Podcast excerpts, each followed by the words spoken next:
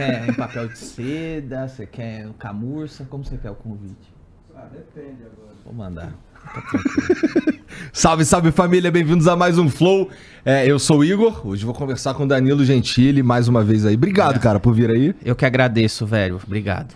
Bom, é, só que dessa vez foi um pouco diferente, na verdade, É. né? Seja, eu, a gente tá- eu tentei ter essa DR fora do ar, tu falou, não, vamos ter essa DR ao vivo, pô. É, vamos conversar, porque eu achei que, na verdade, eu nunca mais ia vir aqui, né? Mas tão rápido.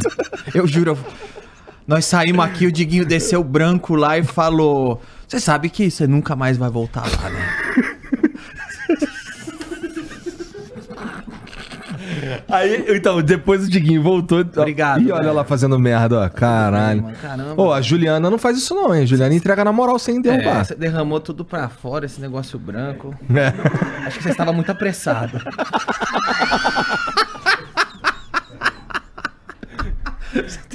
O Funari não dura duas músicas. Você estava um pouco ansioso. Caralho. E aí, é, o Diguinho me falou assim, porra, é, a, gente, a gente saiu de lá e o Danilo tava assim, ah, velho, pô, eu acho que agora já era, cara, velho, pô, me queimei, velho, pô, velho. Eu acho que eu nunca mais ia voltar aqui, velho. Mas já voltei com esse drink, você não. É só um drink mesmo, né? Não tem nenhuma vingança aqui, não, né? Já fico- Eu achei que eu nunca mais ia voltar, velho, juro. Juro. Então, e aí tu me mandou uma O pessoal mensagem... não viu o que aconteceu nos bastidores, mas foi pesado, bicho. Não viram mesmo, Não né? Cara, viram. chegou gente com faca aqui, né? Chegou gente com faca. Chegou gente com um pedaço de pau me batendo pela escada até eu entrar no meu carro, na rua. Tá? E eu achei que eu nunca mais ia voltar, velho. Você Não, é um homem corajoso, Não, a, cara. a princípio eu achei que eu não ia chegar no meu carro. Depois que eu cheguei, eu pensei, agora eu acho que eu nunca mais volto. Que momento. Mas obrigado por me receber, tá? Então, e aí tu me mandou uma mensagem lá que, porra, pô, queria. Porque eu- eu- a gente conversou antes e a gente falado, porra, nunca consegui conversar contigo sério, porra. É, mas isso é mentira. Você conversou sério comigo. Pô, sabe que aquela primeira vez que eu vim aqui, eu contei coisas da minha vida que ninguém sabe, cara. Contei Agora da todo minha mundo sabe. prima, agora todo mundo sabe. Contei da- coisas da minha família, contei coisas que já aconteceram comigo. É, enquanto tinha uma moça no teu colo com a mão dentro das tuas calças, mas de fato Não, contou. Mas não era bem. Cara, se você começar com esse tipo de assunto, eu vou ter que chamar meu advogado. Ah, não. então, peraí. Então, calma aí, deixa eu. É.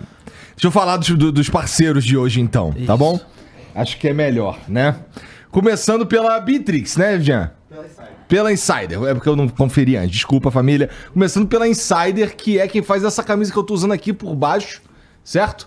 Que é, bom, vocês me vendem Insider aqui todo dia. Tu usa Insider também? Uso Insider, quero fazer. Ontem eu fui no programa do Maurício Meirelles, Ganhou Insider lá, ganhei Insider e, e fiz um pedido pra Insider, Ah. quero fazer aqui. por favor. Tem uma bermuda que a Insider me deu, verde oliva, eu gosto muito. Ah. Mas eu queria cinza chumbo, eles não têm cinza chumbo.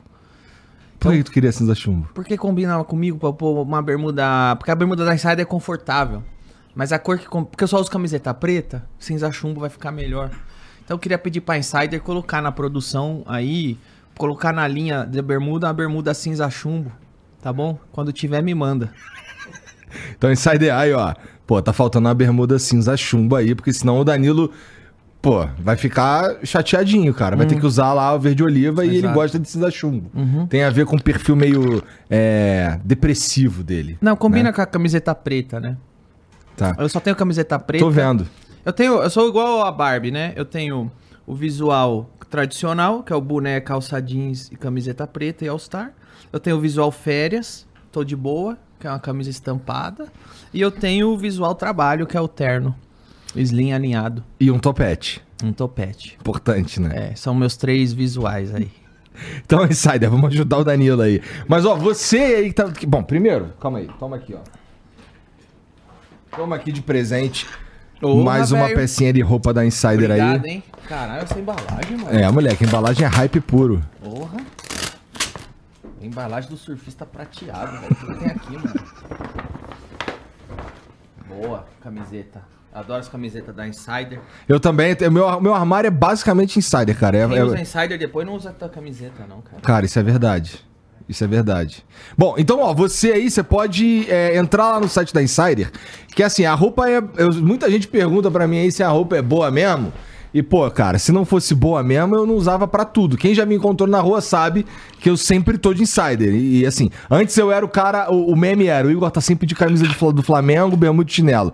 Agora, o Igor tá sempre de camisa da Insider e bermuda de chinelo. Essa é a verdade, porque o meu armário é, sei lá, 80% insider. E, pô, você pode entrar lá no site deles, que é Insider Store. O que foi, já? Ah, tá. É, você pode entrar lá no site deles, lá insiderstore.com.br e encher teu guarda-roupa, porque não tem só camisa. Tem várias peças de roupa lá, como o Danilo falou, tem bermuda, é, tem cueca, tem meia, tem roupa pra mulher, tem roupa pra homem, tem undershirt, que é aquela que tu usa por debaixo da camisa social para não ficar com pizza. Tem tudo que você precisa lá no site da Insider. Tem um moletom incrível que tem que pegar de volta com, com, com o Mulambo que tá com ele, meu moletom. Olha lá, Mariana Tilta. Tem, ela vai chegar aí com um porrete. Melhor ele trazer de volta o meu moletom. E, pô, você pode entrar lá e usar o cupom FLOW10 para ganhar 10% de 12, do FLOW12, para ganhar 12% de desconto na tua compra. Então, enche teu carrinho, mete o cupom FLOW12 que você vai é, ganhar um, descontão aí para levar para casa as peças da Insider, beleza? E eu tenho certeza que tu vai se amarrar, pô, tudo tecnológico, maneiro demais. A bermuda nem molha, é meio assustador, inclusive. Então entra lá, insiderstore.com.br, o link tá aqui em cima e tá na descrição também. O outro parceiro que tá com a gente hoje é a Bitrix 24, cara. A Bitrix 24 é, é uma ferramenta para você gerenciar a tua empresa é, de uma maneira muito mais eficiente e, e assim, tem todas as, tudo que dá para fazer no escritório, dá para fazer também dentro do ambiente da Bitrix 24, que tem, sei lá, tem, tem ferramenta de CRM, tem, tem dá para você uh, transferir arquivo entre pessoas, fazer um, uns meetings e tal. E cara, eles também têm uma parada que é uma integração com os principais mensageiros, como o WhatsApp.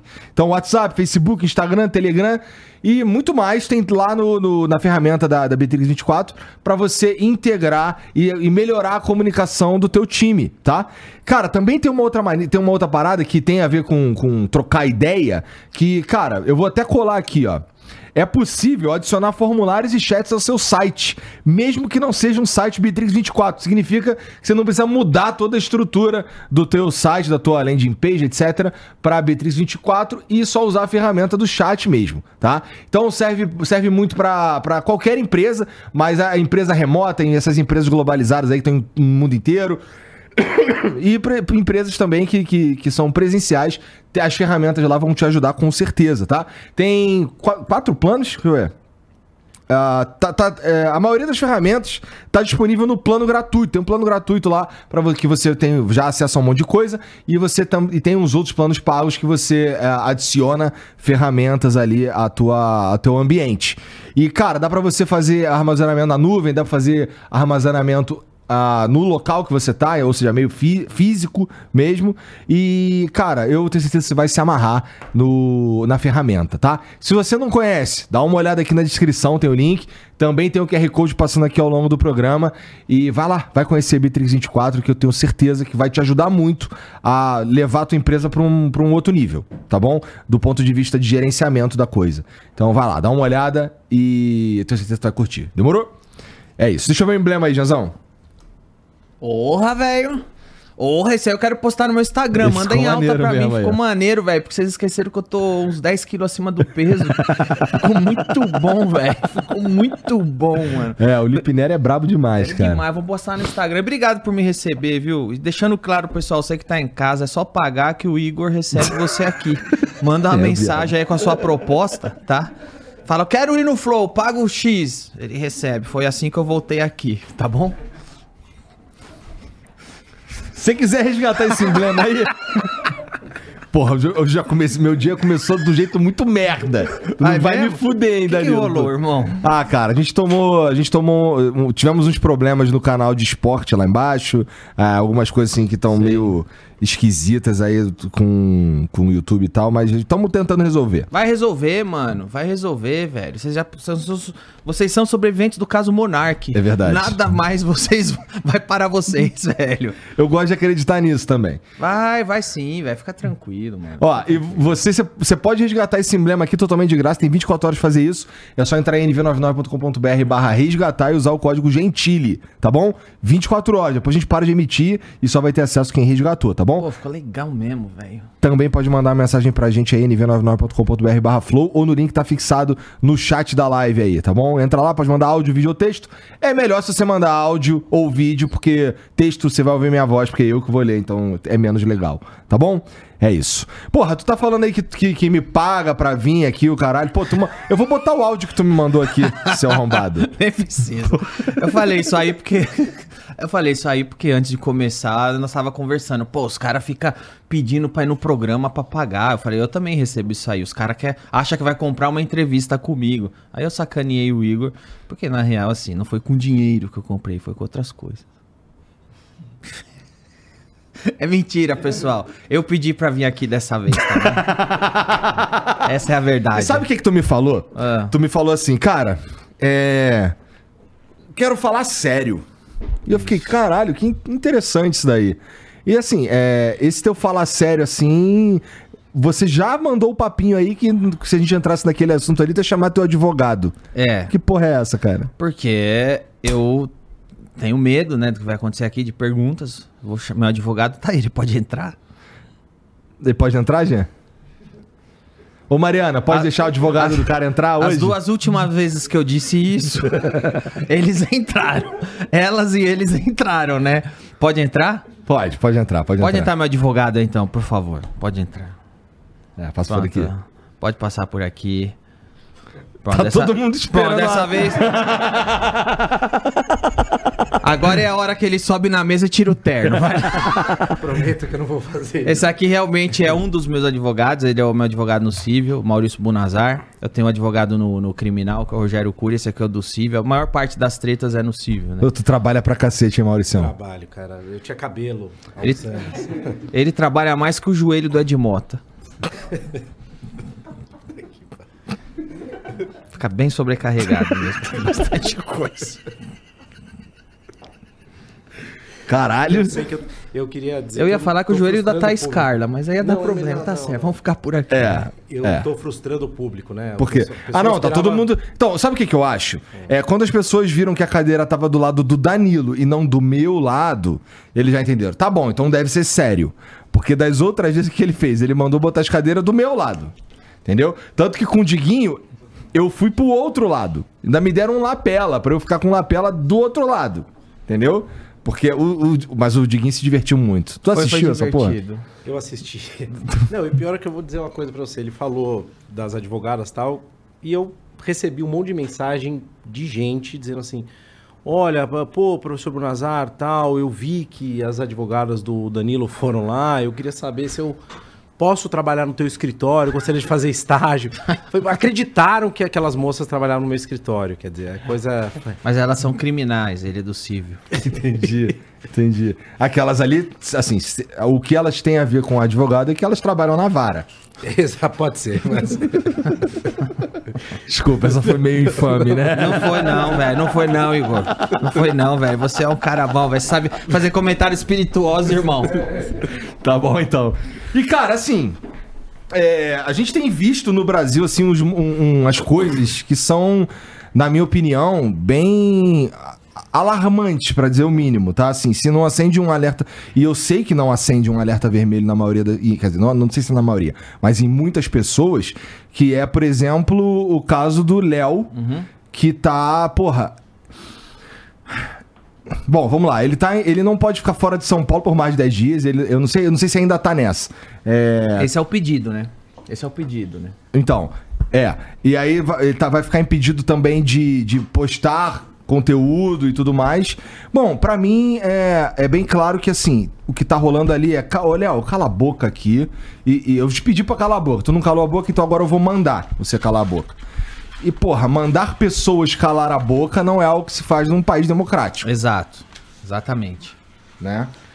Assim, é- é- é, se você é o Estado, você não manda ninguém calar a boca, né? É Ainda meio- mais no caso que não é, assim, o Léo tá num show fazendo piadas, né? O, o vídeo que mandaram o Léo tirar do ar, ele está num palco de stand-up fazendo piadas de stand-up para pessoas que pagaram para ver o stand-up em um canal de um comediante que só entra quem quer ver aquelas piadas. Então, assim, todo o contexto deixa extremamente claro que trata-se de uma encenação. trata-se de uma coisa num teatro, trata-se de uma ficção, trata-se de uma obra artística. Então, temos uma censura de obra artística, é isso que se trata. Tem um detalhe aí que eu preciso apontar pra vocês aqui. Ah. A coisa é bem mais séria do que parece e bem mais complexa do que isso. Por quê? Deixa eu, tentar explicar da maneira mais clara possível. Tem uma lei chamada Lei do Racismo. Aham. Tá? Eu trouxe até um papelzinho para colar aqui os números. É a Lei 7.716 de 89. o que aconteceu? Essa lei foi alterada por uma lei de agora. Opa, tá melhor aí? Obrigado. Uh, que é a Lei 14.532 de 2023. O que aconteceu? Essa lei, que é a lei do racismo, ela tem coisas importantíssimas. É uma- É uma lei fundamental, ponto. Né? A gente não pode admitir que haja racismo, que é uma das coisas mais abomináveis que existe. Racismo, homofobia, transfobia, óbvio que isso não pode acontecer. Mas o que, que essa lei fez? Ela incluiu, essa lei de 2023, na lei do racismo, a chamada injúria racial. Tá certo? Então, se você ofender alguém em razão da cor, etnia, raça, procedência nacional, Religião. você tem uma pena. Religião tá no Código Penal. Tá? Eh, você tem uma pena alta, né? De 2 a 5 anos. Mas o que, que essa lei fez, cara? Essa lei fez eh, algo que, na minha opinião, é muito grave. Ela incluiu um artigo que é o 20A. E o que, que esse artigo 20A diz? Ele diz o seguinte: que se você cometer qualquer crime da lei do racismo, qualquer crime da lei do racismo, com intuito recreativo, de diversão ou descontração, a pena é aumentada em um terço até a metade. Então, deixa eu agora tirar o juridiquês de lado e vou explicar qual é o ponto. Primeira coisa que tem que ficar clara: ninguém em sã consciência vai ser contra a lei de racismo. Ninguém, né? Transfobia, etc. Isso tudo tem que ser abominado. Mas qual que é o ponto? Imaginemos que eu seja um baita de um fascista monstruoso eh, e eu vá, abra um canal no YouTube e faça apologia a crimes raciais. Dizendo, olha, não contrate pessoas de tal etnia, etc. Eu tenho uma pena menor do que se eu estiver fazendo uma piada. Eu vou explicar de novo. Tá? Interessante, né? Não, não, não é interessante. Isso, isso para mim é, é absolutamente chocante. É, se eu falo sério, eu recebo uma pena menor do que se eu faço uma piada. E tá na lei isso. Então, qual que é o problema do Léo Lins aqui? Ó, só pra deixar claro, não sou advogado do Léo Lins, nem sou criminalista, tá bem? Meu, negócio é a área civil. eh, tô colocando isso aqui porque é uma questão que me preocupa. Qual que é o ponto, cara, que, que é mais grave? O Léo Lins não está respondendo a um processo civil. Está respondendo a um processo criminal. Então, a medida. O, o Ministério Público está sendo atacado, do tipo, ah, um absurdo que o Ministério Público está fazendo. O Ministério Público está cumprindo a lei. Ele, tá- está sendo acusado da prática de um crime grave, que é o crime de racismo.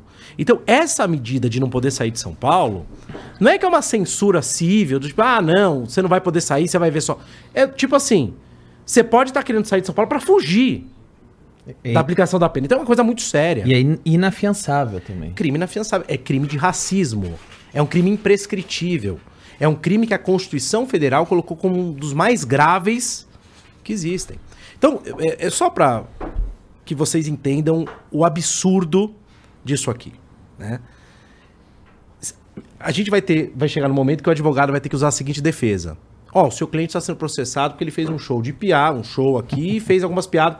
Aí você vai ter que dizer, não, não, não. Ele não fez piada, ele falou sério. Porque ele vai pegar menos tempo de cadeia do que se ele, se ele, se ele tá fazendo piada. Então, quer dizer, se isso não for absurdo, eu não sei o que, o que é. Tá, e aí tem gente que tem um argumento inteligente até. Eu, eu converso com vários amigos meus juristas. É promotor- importante ouvir os argumentos contrários pra até Claro, claro. você pensar nas falhas dos teus argumentos. Isso. E aí tem a turma do direito nos bastidores, a maioria esmagadora mete o pau nisso. Mas em público não costuma falar muito porque Porque pega mal, Pega mal, cancelado e tudo mais. Tem um amigo meu que é promotor de justiça, é um, é um cara muito bacana, e ele diz o seguinte: o objetivo da lei foi justamente impedir essa disseminação de uma cultura do racismo recreativo. Ou seja, acabar com essa ideia de que o racismo pode ser algo de brincadeira. Então, o objetivo da lei é, é, é punir mais gravemente isso. Eu, eu entendo o raciocínio, é um raciocínio que tem base. Mas, primeiro, que isso uh, não deixa de ser desproporcional você punir quem está brincando mais severamente do que quem está falando sério. Segundo, é, quem fez essa lei não entende nada, minimamente, de sociedade e, e de arte de humor. É, eu falava para o Danilo outro dia, as pessoas não fazem piada com assuntos que não existem para que eles passem a existir.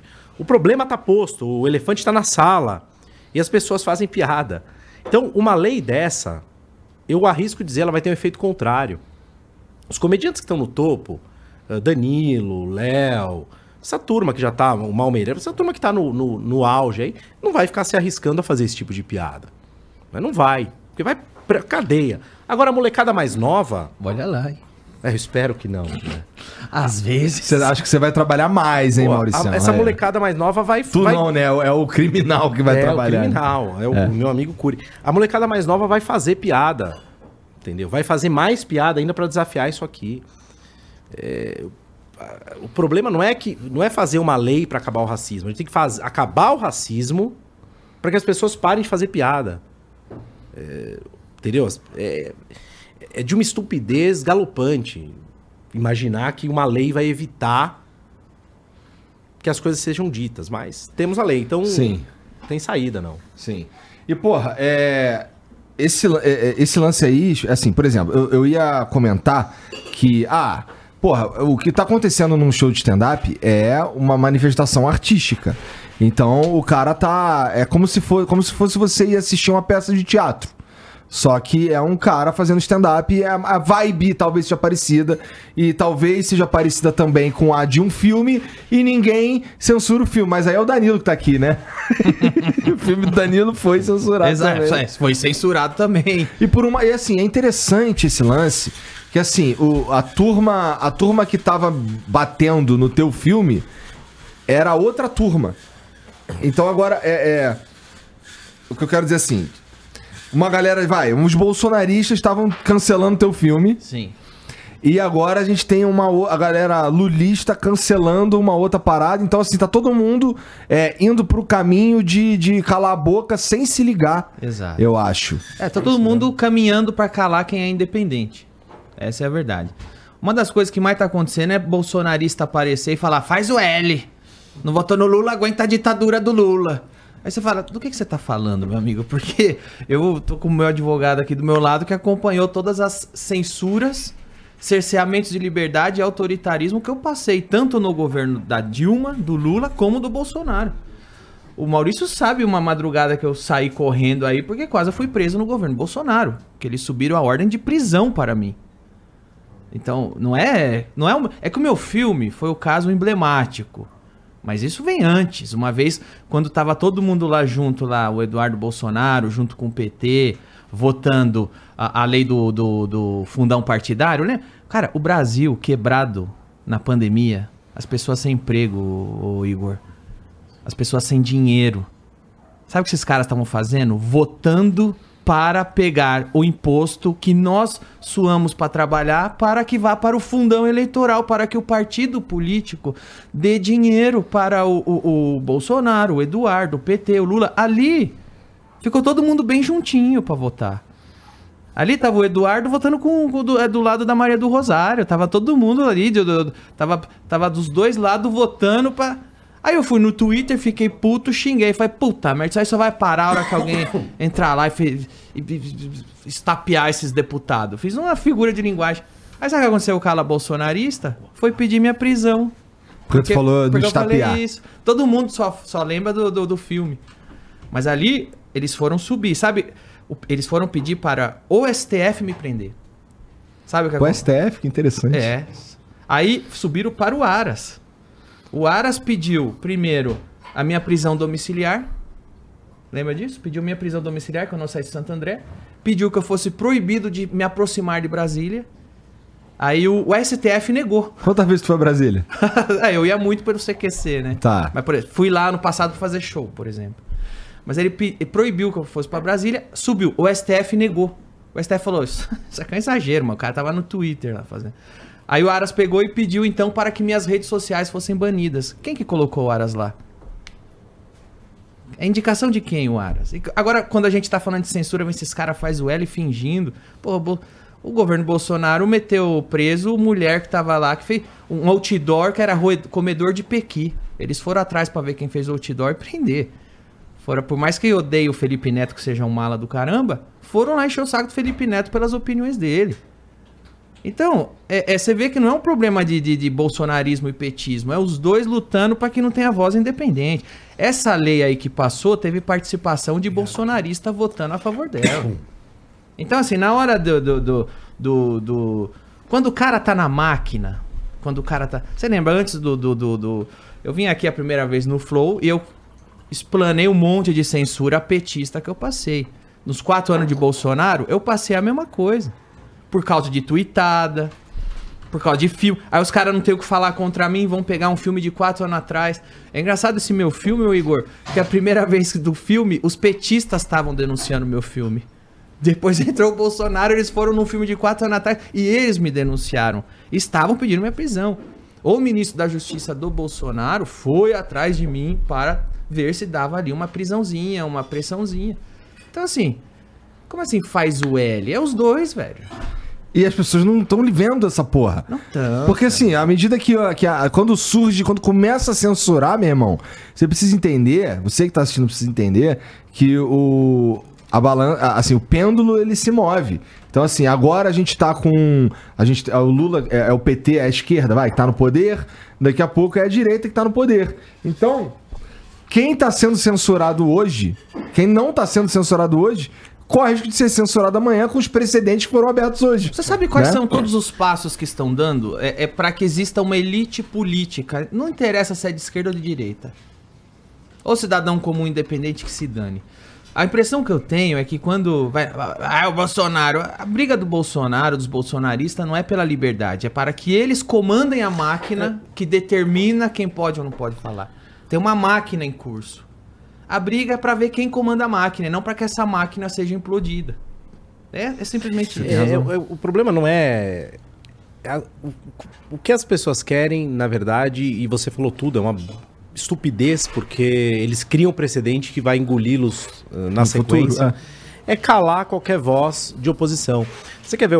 Você, você colocou um ponto, Igor, que é, é fundamental. O stand-up, ele é uma manifestação artística. Né? Então, a questão aqui, ela vai além. Ela não é uma, não é liberdade de expressão pura e simples. A Constituição garante, no artigo 5º, inciso 9 ou seja, é um direito fundamental, a liberdade artística. Tá lá. Né? O artigo 220 fala assim, independentemente de qualquer censura ou licença. A única que- coisa que o governo pode fazer, está escrito na Constituição, é indicar a classificação etária. Mas não proibir. Então, quando um cara de stand-up está fazendo um show, ele obviamente está amparado por essa imunidade constitucional que é liberdade artística. Então, é, e agora tem, que- tem, tem que falar do outro lado também, né? Pô, você vê de- uma turma defendendo o Lins, não, isso é um absurdo, tão... E você fala, nós de direita defendemos o Léo Lins, só que é engraçado, né? Quando você olha pra trás, você vê, por exemplo, aquela exposição do Queer Museum, Aham. e aquela exposição que teve aquele cara pelado, né? É, obviamente que, na minha opinião também, é- eu acho que uma opinião de- com algum bom senso, não devia ter criança ali. Na minha opinião, minha opinião. Agora, os caras não queriam simplesmente que não tivesse criança. Muita gente queria que aquilo fosse fechado de uma vez. Que a exposição do Queer Museum fosse fechada de uma vez. Que conversa é essa? Ou há liberdade, ou não há liberdade. Eh, Eu não posso falar em liberdade artística, liberdade cultural, defender a liberdade e querer proibir, por exemplo, o especial do Porta dos Fundos. Eh, Eu, eu gosto Pouco sempre... trenzinho de dedo no cu, né? Cara, Não, você... zoar na- Somos cristão, eu sou cristão, embora não pareça, embora às vezes eu traga alguns advogados aqui, mas esse advogado que eu trouxe é cristão. Esse- tá. Mesmo sendo cristão, não é? Ué, Eu, eu, eu, eu falo isso e, e costumo dizer isso para meus alunos, inclusive. Eu falo, eu sou católico, cara. Eu não, eu não assisto o especial do Eu não vou assistir esse especial do Porta dos Fundos, porque de fato aquilo me ofende. Agora eu pergunto para você: me ofende? Tá, é problema de quem? Problema Meu- seu. Problema meu, cara. Eu não assisto e acabou. Eh, Não é porque eu acho aquilo uma porcaria, que eu acho aquilo ofensivo, que eu vou proibir os caras de fazerem ou entrar com uma ação judicial, pelo contrário. Eh, eu os defenderia até o último momento. Vocês são livres para fazer essa bobagem aí que quiserem. Agora, será que é muito difícil entender que o fato de eu não gostar de alguma coisa não me dá o direito de proibir aquela coisa? Mas, mas sabe, mas sabe o que eu percebo? É, todos os passos dados é sempre para que exista uma elite política. É, é isso, cara. Porque quem que tem imunidade para falar o que quiser? É só político. Não existe a imunidade da piada, não é? O comediante tem imunidade para quando estiver num palco fazer a piada que quiser. A única classe de pessoas que tem imunidade de falar são os políticos. Só eles. Então a gente caminha pra pra um lugar. E, e esse pessoal que diz que é contra a opressão, não, tem que zoar os opressores, não os oprimidos. é Que eles dividem o mundo assim. Cara, você quer maior opressor que o político, cara? São os caras onde eles determinam as leis do que pode falar Verdade. e você não pode. Essa é a elite da opressão aqui no nosso país. Mas aí, geralmente, quem tem discursinho puxa saco é de político mesmo. É, muito. O cara vai e diz que você tem que. Eu já vi comediante mandar eu calar a boca porque eu estava zoando um político. Que é o político que ele gosta. Então é complicado, cara. E, pô, e a PL 2630 vem, no, no- na minha opinião, vem pra agravar esse tipo de coisa, que é aquela que trata do. É a PL das fake news, né? Que tem ali alguns. Que tem uns artigos ali que, tão, que são. Ó, por exemplo, você, tava, você, você citou o- é, essa lei aí, a, a que acabou de ser sancionada. É a que lei 14.532 de 2023. é essa lei. Ela, ela, ela, trans, ela pega uma. Ela tem uma intenção que a gente entende, né? Não, é só, só um detalhe. Ela, ela altera a lei do racismo. Aham. A lei do racismo é uma lei que Tem que ninguém que, existir, né? merece alguma consideração vai ser contra. Aham. Não, tá? Ah, o STF, numa decisão que eu discordo por questão fundamentalmente constitucional, mas no mérito a decisão é, é correta, eu, discordo, eu acho que não era competência do STF, eu acho que era matéria do legislador, mas isso acabou, tá, tá resolvido o problema. O STF incluiu a ideia de homofobia e transfobia. Então eu acho o seguinte, ninguém vai dizer, ninguém vai defender a liberdade de ser racista, discriminatório, homofóbico, transfóbico. Isso- não existe isso. Ponto. O problema dessa lei é, foi essa. Dois artigos, na minha opinião. O 20A, que é esse que agrava o crime quando ele é feito com humor, e depois eu falo uma- um, um- um detalhe. E o 20C, que autoriza o juiz a dar uma interpretação. Autoriza não. Obriga o juiz a dar uma interpretação extensiva. Qualquer ato que ataque minoria grupos minoritários deve ser enquadrado, deve ser considerado ofensivo, etc. Pô, é, isso, uma lei penal que traz uma interpretação extensiva me parece é, completamente problemática. Entendeu? Completamente problemática. Então, qual que era a defesa padrão em crimes, perdão, quando os comediantes eram acusados de crimes? Falou assim, olha, pra você cometer crime, desculpa o juridiquês aí, prometo que... é- é- tem um negócio chamado dolo, que é a intenção de cometer o crime. Né? Os crimes da lei do racismo são todos dolosos, não tem crime culposo, você não é racista sem querer. Né? Olha o absurdo, cara. Eles criaram um tipo penal que pune mais severamente quem claramente não quer cometer ato discriminatório, mas sim fazer uma piada. É, ent- Entende o que eu tô dizendo? E aí tem um argumento, e me desculpa me meter nessa área, uma área cultural, uma área que vocês entendem muito mais do que eu. Eu só entendo na teoria, porque gosto de ler eh, sobre o assunto. Você já viu meu programa, você vê que eu não entendo nada dessa área. Não, um programa do Danilo é um programa muito refinado, né? Vamos. Só muito- as melhores muito pessoas bom passam gosto, por lá. É, né? muito bom gosto. Eu ia falar do Brasil, mas seria uma mentira, porque é um programa internacional. Internacional, né? internacional. o Chaves Metaleiro, por exemplo, foi lá pro, pro programa, não é? Ele já devolveu o cachê, cara? Não, desgraçado. Não xinga o Chaves. Bom, agora, Se tu continuar interrompendo, eu vou ser obrigado a chamar meus advogados. tá rindo? Ele tá rindo, já. E agora? eu só quero dizer que eu não, eu não, tô, eu não tenho nada a ver com nada disso aqui, entendeu? Por Só antes de você concluir, doutor, o Eduardo Matos tá no chat falando assim. É, que horas o advogado Danilo vai tirar a roupa e ficar em cima do Igor? Calma, calma que vai chegar um... Primeiro defenda a tese. Sim, por vamos. favor. Eu ainda não tomei nenhum drink, né? Já já, já nós vamos acender charutos. Calma, calma. Agora, pô. A piada. ve- Veja o absurdo dessa frase do ponto de vista lógico e do ponto de vista cultural. Uma piada racista. Piada racista é um impossível lógico. A piada pode ter por objeto um ato racista. É como dizer que um romance é racista. Como que um filme é racista. Pelo, assim, será que não dá pra entender que a arte é uma criação cultural de uma realidade inexistente? Na minha opinião, ó, sobre tudo isso aí, vamos lá. Se existisse, se, se o Léo Lins sofresse uma pressão popular e a sociedade, como, assim, a sociedade de- é, é, se deparasse com algo, com as piadas do Léo Lins e decidisse, como sociedade, boicotar, é, falar mal, é, sei lá, que- que- agir para que o Léo Lins, como sociedade, tá? Sem envolver poder público, é, agir para que o Léo Lins é, parasse com essas piadas e tudo mais, isso é, na minha opinião, absolutamente legítimo. O problema é quando a gente coloca O Estado a possibilidade de, de colocar o cara por Mas- meio da força do Estado Igor, atrás das grades. Mas é simples a questão, cara. Eu, eu, eu falo isso direto em texto, defesa.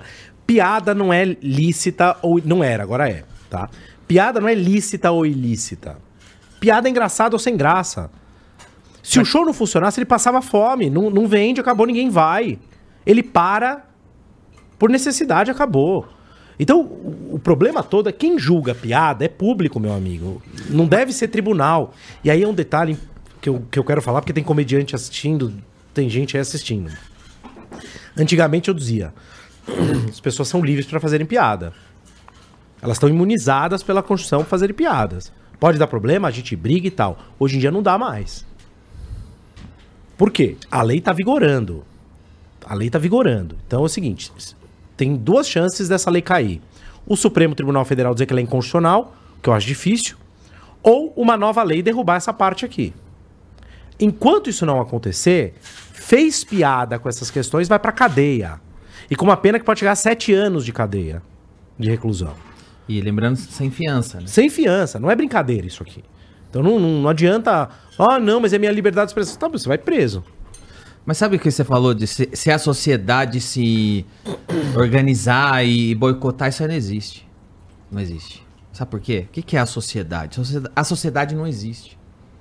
Porque na Caralho, sociedade. transcendeu agora. Não, É. a sociedade é feita por pessoas que não gostam da piada do Léo Lins e por pessoas que gostam. As pessoas que não gostam já boicotam como? Não indo ao show. E as pessoas que gostam pagam e vão. Não Nunca- é esse. Se eu vier aqui falar, vou fazer piada de uísque, a associação do uísque vai me boicotar. Tá, eles vão no meu show, não vão me, não vão me patrocinar. E as outras pessoas que entenderam que isso aqui é só uma piada, vão continuar. Então, é, é, isso já exige. Esse mecanismo da sociedade boicotar já é o que acontece no mundo real, com o Flow agora. Exatamente. Todo mundo que não gosta já está te boicotando e não, não está te assistindo. Isso já é o, o que vive, já é, é redundante. Cara, é- e falar em sociedade, achar que a sociedade é um bloco, um monolítico, é, é uma baita de uma hipocrisia. A, a- a raiva das pessoas é muito clara. O Léo tem público. O que deixa puto é isso. As pessoas estavam rindo. É, tinha gente rindo, é Muita isso que tá, é rindo. isso que tá incomodando. Se ele fosse um, um Zé Ruela qualquer que ninguém prestasse atenção, não chamava, não, não era processado. Entendeu? Então não, não dá pra imaginar. O, o- o que é problemático são essas pessoas que querem impor resolver a sociedade de cima para baixo numa canetada. E onde para isso, né? Eu vi recentemente, e assim, não quero passar fake news aqui, mas eu vi recentemente um vídeo que parecia ser recente, é, pela fisionomia do Lula parecia ser recente. Sim. É, não sei aqui, eu tô, colocando as ressalvas aqui, porque, né? é, não sei se, se- Pode ser que seja deepfake e tal, mas o que eu vi foi o Lula falando. Cara, tá muito chato o mundo. Eu gostava do tempo que os caras faziam piada com o nordestino e eu ria. Agora não pode mais fazer piada de nada. Se eu não me engano, eu sei de onde é esse vídeo. Eu acho que é um vídeo de época de campanha, onde os caras sabem que qualquer votinho que você rouba faz a diferença. E no caso do Lula, fez, porque a, a- a eleição foi muito afinada. Cara, muito. Na época de eleição, eles falam tudo. Mas é engraçado que o Lula pode falar isso sem ser xenófobo. Nin- xenófobo. assim, eu, eu, eu vi esse vídeo porque um cara que foi procurar mesmo ver qual era, encontrou e me, e me mostrou. Não é exatamente um vídeo que foi amplamente divulgado Não, também. Mas é que ele né? falou pra ver se ganha uns votinhos de quem. Do... Ah, o Lula, primeiro que eu acho que o Lula é uma pessoa comum. Eu também acho. Eu duvido não que é- ele se importa Eu com duvido que ele se importe com essas Eu duvido que ele questões. esteja numa mesa tomando uma, Até porque- alguém faça uma pedra e fale, não, esse tema, por Não, favor. Ele é o primeiro que dá risada. Até porque quem não lembra dele fazendo aquela piada de Pelotas, que tem viado lá em Pelotas. Qual que é a diferença? É que os militantes do Lula, que em maior parte são jornalistas, não vão dar o cartaz, né? Quando o Lula fala, pode. Essa é a grande diferença. Os patrulhadores permitem que o Lula fale isso. Eles não permitem que o Léo Lins fale. Não permitem que eu fale. Eu já disse... Cara, tem uma frase uma vez que eu disse numa entrevista com a, com a Laxco, a Madeleine, e todo mundo hoje repete a frase, acho que nem sabe que é minha, mas durante uma entrevista dela eu falei, politicamente é, é, incorreto não é sobre o que não se pode falar, é sobre quem não pode falar. É disso que se trata. O Lula pode, tá? O Lula pode. Como é que lida com isso, cara? O que, que a gente faz? Qual, qual que é a luta que dá pra gente ter? Qual que é a bat... que que a gente por, pelo que que a gente tá lutando no fim das contas? Olha, eu sempre achei que a luta era você continuar fazendo. E, e a luta é não deixar que a normalidade nos escape pela mão. Qual é a normalidade? O mundo normal, o homem comum, sai na rua, porra, fala com taxista, caralho.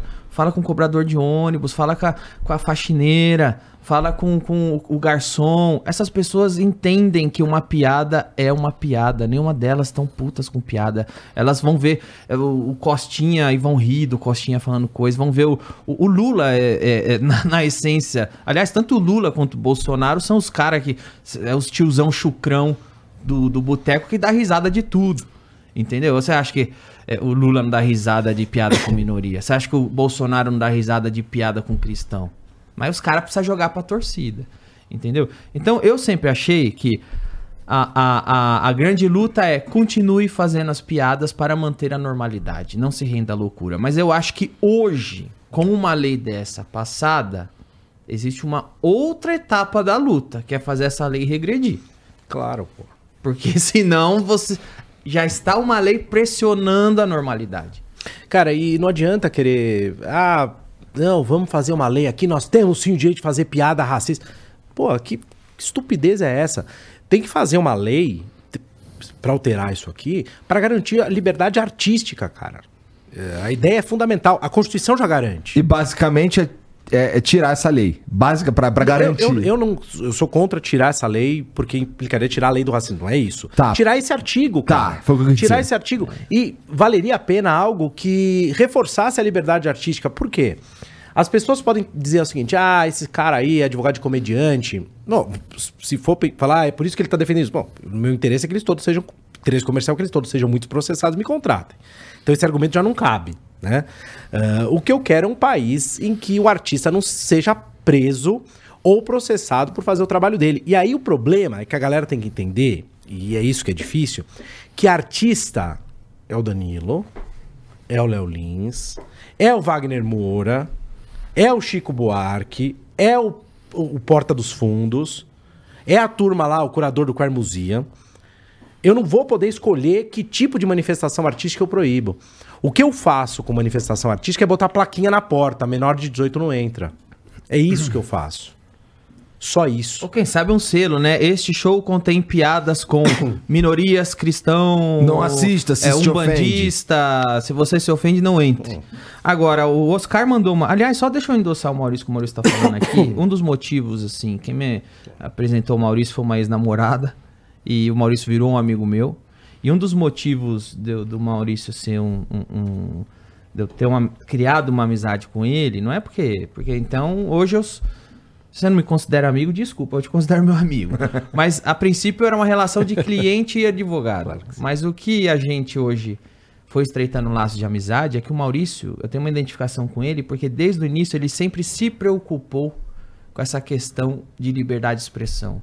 Então a gente criou bons laços de amizades através de conversas e discussões. Então não é apenas um meu advogado no cívio. É um amigo que tem este interesse em comum, que já trilhou muito caminho comigo. O Maurício pode falar de. Ho- Hoje eu tenho. Eu sou o cara mais processado do Brasil, cara. Eu tô com 83 processos. O Léo Lins tem 29 ou 30. Pra vocês terem ideia. Eu tô com 83. Se juntar eu e o Léo Lins e todos os outros comediantes multiplicar por 10, não chega perto de nós. E aí vem comediante dizer que tá do lado do oprimido. Porra, mas nós estamos sendo bastante oprimidos aqui pelo Estado. e tem comediante que tá contra nós. O Oscar mandou uma pergunta boa. Oscar Filho tá assistindo. Mandou pro, Opa, pro, um pro abraço pra doutor. ele aí. Aí, Oscar, um abraço pra você, o Maurício. Beijo. Oscar. Ele falou, pode, posso ler aqui, cara? Se ele tá assistindo, eu podia eu ter mandado, né? Que idiota. É, essa foi a ideia. Foi Posso mal. ler aqui, mano? Desculpa a burrice. vontade, aí. cara. Se ele tem um jogado Ou melhor, burro. você é só apresentador, leia aí a pergunta Tá do. Oscar aí. É, Maurício, você disse há pouco que a lei está vigorando e que humoristas podem ser presos. O Léo Lins precisa de uma validação para fazer piadas que tratem de minorias. Dá para comparar com a época da ditadura em que os artistas, de esquerda inclusive, tinham que sentar em frente a uma bancada de censores para poderem validar o conteúdo? Cara, a pergunta é boa. E, e eu vou dizer mais. Eu acho pior do que na época da ditadura. Se é que você quer saber. Porque Uma- lá era escancaradaço, Não, né? A pa- gente, todo mundo sabia. Não. Havia uma banca que você podia convencer. Né? Então, Verdade. você- você- aqui não, aqui eu tenho uma lei que não me dá margem. Então é uma lei. Não existe uma banca pra entendeu? argumentar. Não havia uma. Não havia uma salvo, salvo o erro da minha parte, acho que, acho que de fato não tinha. Uma lei que proibisse certos assuntos. Então eram assuntos que podiam colocar em xeque ou desestabilizar governo militar. E como toda censura, é uma nojeira. Né? Essa lei, ela não pode ser considerada uma lei de censura. É, uh, sendo técnico aqui. Né? Uh, ela é uma lei que tem uma intenção boazinha, que é acabar com o racismo por meio de uma educação da sociedade na paulada. Entendeu? É um, é- ela não é. não caracteriza censura, mas é uma lei, na minha opinião, inconstitucional. Veja, minha opinião. Né? O que eu Bom, digo não, quer dizer certo, nada. Não deu certo com os caras tentando proibir maconha, por exemplo, né? Não deu certo. O, proibir o que você diz? proibir maconha. é, as pessoas não podem fumar maconha. Continua usando. Cara, olha só. Continua eh, usando, Você falou o negócio da maconha, né? Você falou o negócio da maconha. Então, só, só concluindo aqui. A- na minha opinião, ela é inconstitucional porque viola o inciso eh, nono lá que fala da liberdade artística. Aham. É a minha opinião. Opinião de, de um monte de jurista que não vai dizer, tá? Mas não, provavelmente não é a opinião do- da maioria do STF, não vai ser reconhecida inconstitucional. Então a lei tá aí, fiquem sabendo que vocês estão correndo risco. Ponto. Eh, questão 2. A marcha da maconha, cara. Eu, eu sempre digo isso, né? Eu sou católico. E de verdade, né? Eu vou à missa e tal. É, não é aqueles que, ah, sou católico. Ah, fiz judô, sabe? Não. É o católico não praticante. Entendi. É. Cara, eu sou Tem contra- tatuagem, tu? Tenho. Ih, vai pro inferno. Tenho, mas eu fiz quando eu fiz quando eu tinha 14 anos. Ah, então a minha conversão é tardia. Tá bom, tá a bom, conversão tá é bom, tá tardia. Agora, não, mas católico não liga pra tatuagem. Católico não liga. Acho que não tem nenhuma. Eu tô te zoando, Tem um cara. padre ou outro. Tu tá É. levando a sério, Não, pô. não, não, não, não. Só pra saber Tu se eu tá preciso- usando uma medalha só de uma me- medalha milagrosa de Nossa Tô. Senhora? Não, eu tô usando o Agnus Dei e a medalha de São Bento. Tá usando a de São Tô, Bento. tô, depois eu São mostro. Bento, então você tá protegido, porque São Bento é pica. Isso, isso aí. Agora, veja só, né, cara? Eu, eu sou, eu sou contra. Eu, eu sou profundamente contra o aborto. eh, e eu não vou mentir que, é, que é por razões. Por razões fundamentalmente da minha fé. E a lei proíbe o aborto. né? Aí o que, que eu sempre tento dizer? Ah, discurso de ódio e tal. Olha como é fácil como você disse, manipular essa questão. Amanhã ou depois a gente tem um governo de direita, um governo que consiga se enraizar no poder adequadamente, não é? que coopte forças políticas importantes e que consiga pautar o discurso ideológico. Vamos, vamos pensar assim, um governo de direita competente, entre aspas, né? Cara, Habilidoso. qual é a qual que você acha que vai ser a facilidade para transformar o discurso pro aborto em discurso de ódio?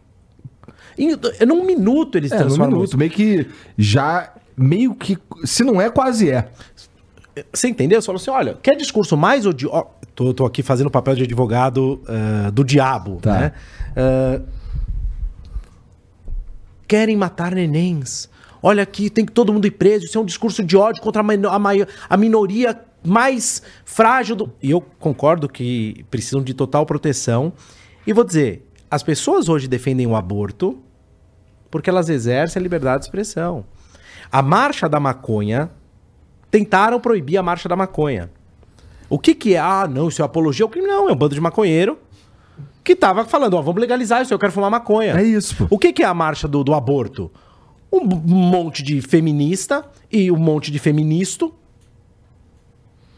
que falam, nós queremos legalizar o aborto. Pô, desculpa, eu acho isso horrível. Mas tem todo o direito de marchar à vontade pra dizer o, o absurdo que quiser. E de discutir e de levantar argumentos, Sem porque dúvida você é a nenhuma. favor. Por exemplo, eu, eu, eu, também sou contra o aborto. Eu Mas sou as- contra o aborto pessoalmente, mas eu não sou a favor do Estado me proibir de fazer É, quase é, nada. não, é, é o que eu acho, é o que eu acho. É, no meu caso, assim, eu acho que eu sou a favor do aborto nos termos que a lei já é. Em caso da mulher trazer risco de gravidez e da mulher ser estuprada. Isso a lei já. já, já- Mas, a- mas- mas a questão não é ser favorável ou contrário, é, que a pessoa ter o direito de dizer eu sou favorável e quero que mude a lei. E pô. argumentar. Eu sou contra, mas você nunca pode tirar o direito da pessoa que é a favor a argumentar. Ela tem um argumento. Ela Não é- sabe, ela não pode discutir o assunto, ela não pode falar sobre o assunto. Não, ela tem que ser livre pra falar o que quiser, mesmo que eu não que eu for contra, cara. Isso é democracia, certo? Agora teve uma. E isso é um ponto importante, né? Eu, eu tenho uma. Eu faço uma. Falo uma frase que é de impacto, assim, pro- pra turma do direito, né? Pra vocês não tem impacto nenhum, mas Tu dá aula onde? Eu dou aula no Mackenzie e no IBMEC. Tá com dinheiro, hein, safado? Não, o dinheiro vem todo do, o dinheiro vem todo do Danilo, mas tô brincando. Amigo. Amigo. 83 processos. Quantos pedidos de prisão? Tenho Ah, três. sei lá. 80, vem tudo. grande Danilo parte. pega o salário dele e toma aqui, É, cara. eu, eu, eu- Não, eu, eu vou brincar, eu recebo ah, muito mais do que vocês pensam e muito menos do que eu mereço. Tá. Não é brincadeira. Tá. Mas o que que acontece, cara? É, porra, você. Eu sempre disse o seguinte: a liberdade de expressão ela é absoluta. E quando eu digo isso, não, tem limite. Eu digo, claro que tem. Como? Ou você tem liberdade de expressão, você comete crime. Você comete ilícito. Então, um exemplo, né? Liberdade de expressão. Eu tenho? Tenho. Eu posso dizer a verdade sempre? É uma pergunta engraçada, né? Posso? Não posso, cara. Não posso. Por que não? Porque eu não, eu não posso xingar. Virar e falar assim, ó, pô, eu te acho feio. Ah. Ô, seu feioso. É crime, pô, é injúria. Mas eu acho uma puta babaquice esse crime aí, cara. Beleza, mas tá na lei. Tá na lei. Então, Eu, eu, eu acho que o único crime envolvendo fala deveria ser quando você imputa um crime, crime. a alguém. Eu também acho. Se a pessoa falou, você é estuprador. Aí você faz o cara no tribunal provar que é estuprador. Pra mim é o único é crime isso. envolvendo fala. Agora, então, mas como que é hoje, pra galera saber? Você tem a liberdade de expressão quando? Quando você não comete injúria, calúnia, difamação, não comete racismo e não faz apologia ao crime. Então, teve uma menina no Twitter uma vez, favorável ao aborto e tal, e ela eh, escreveu assim: ó, a farmácia tal tá distribuindo Citotec. Vá lá pegar, ó, a banca tal, tá distribuindo isso, vai lá buscar o seu Citotec. Eu mandei mensagem no, no, privado pra ela, né? Falei, cara, você vai, você vai responder processo criminal, sério aqui. Você não tá fazendo uma defesa da liberação do aborto. Você tá fazendo uma apologia para que as pessoas peguem isso e abortem. Isso é crime. Você não pode fazer isso. Então, ve- veja que, que há uma diferença radical ah, nesse ponto. Por- marcha da maconha, né? Quero legalizar a maconha. Você falou, fumem maconha à vontade. Façam o que vocês quiserem. E aí queriam prender, cê- vocês não vão lembrar dessa discussão, talvez. Uh, o Marcelo D2. Ah. No show? Ele, já, ele foi preso, Não, não, então. o cara. o governo Henrique, É. né? Ridículo. Pô, mas não teve nada a ver com o governo também. Isso foi preso que algum xarope lá prendeu. Ficou né? preso o Planet Ramp inteiro, inclusive. Pô, porque ele falava fume, é, fu, é, fume maconha. Não, não era legalizar. É, tinha uma coisa que ele estimulava a pessoa a fumar maconha. Ah. Né? Na música. Agora, cara, é o que eu tô dizendo Na aqui. música. É uma música, velho. É uma música. É, é arte. Entendeu? Porra, cê- que, que bando de estúpido que não consegue diferenciar uma manifestação artística de uma opinião pessoal ou de uma fala pessoal. Que, que conversa é. Imagina o Mano Brown. Se eu pegar as músicas do Mano Brown e falar assim, ah, é, loira, é, afoga essa vaca dentro da piscina. Tem lá uma música do, do Domingo no Parque, se eu não me engano. Né? Afoga essa vaca. De... Não, não, não. Vamos processar. É uma música misógina que tá estimulando o feminicídio. Ah, vá pro inferno. Se alguém entender assim, vá fazer terapia, eh, se- Ah, ah, sabe? Agora, a pergunta que eu faço é: hoje a lei é antipiada, porque é nitidamente um art... não é uma lei, né? é é um lei, é artigo isso. que pegou um artigo que enfiaram na lei de racismo antipiada. É isso. O que acontece quando enfiarem mais artigos? A próxima, hoje é antipiada, amanhã é anti-rap, é anti-poesia, É isso. é anti-música, É é anti-cena de filme, onde que vai parar? E aí não pode fazer piada com minorias. Acontece que sequer existe um index proibitório. Quais são as minorias? Se amanhã decidirem que ciclista é uma minoria, e eu fiz piada de gente ciclista, e aí? Se, se amanhã a gente decidir que apresentadores de podcast é uma minoria? Ué, é uma minoria, não? Quantos tem no Brasil? Hã? Não é isso? E aí, onde vai Bom, sou a parar? favor dessa aí, tô zoando. Comediante não é uma minoria? Quantos comediantes tem no Brasil? É a minoria, certo? E onde para? pois é, então. De- esse Depende tipo do de... lobby da minoria? Esse tipo de, de, de lei, assim, que é, fica meio aberto demais, geralmente dá problema, né? Essa- claro que dá. Essa, Sempre esse o dá. artigo 20C dessa lei, é, ele é chocante. Você quer ver uma coisa? Não vai demorar, não vai demorar pra gordofobia ser enquadrada no 20C como ato contra a minoria. Anote o que eu tô dizendo. Não vai demorar. Quanto de, de- quantos anos de cadeia o Diguinho não vai me dar quando isso acontecer? Você me explica. Tá fudido. e, porra, é, outro dia eu vi, no- eu vi na rádio lá é, a galera falando sobre gordofobia e tal, e. e que, de- e invalidando o argumento que a obesidade é uma doença. É, eles acham que obesidade não é uma doença. É meio. Não é um troço assim meio anti-vax falar isso? Cara, é, Que obesidade não é uma mas aí doença? pode, velho. Aí pode. mas, é, Depende desculpe, do lado que tá Quem falando. que tem direito pode. de falar se um negócio é doença ou não, cara? Eu, eu sempre falo uma. Eu, eu- eu sempre digo isso, os meus colegas às vezes não gostam muito. Direito, por exemplo. né? Tem, tem colega que acha assim, às vezes eu tenho essas discussões. né? Ah. Não, isso é uma questão jurídica, nós é que temos que opinar, não é o leigo. Cara, isso é uma maior idiotice. O direito não foi feito pra mim. O direito não foi feito pros tribunais. O direito foi feito para homem comum, pra mulher comum. Então você pega a Constituição, abre e lê lá o que tá escrito. Se você for alfabetizado, você consegue compreender. Tá? O Código Penal é a mesma coisa, o Código Civil é a mesma coisa. Certo? Claro, existem técnicas, existem conhecimentos específicos de atuação. É diferente da medicina, pô. É diferente da área da saúde.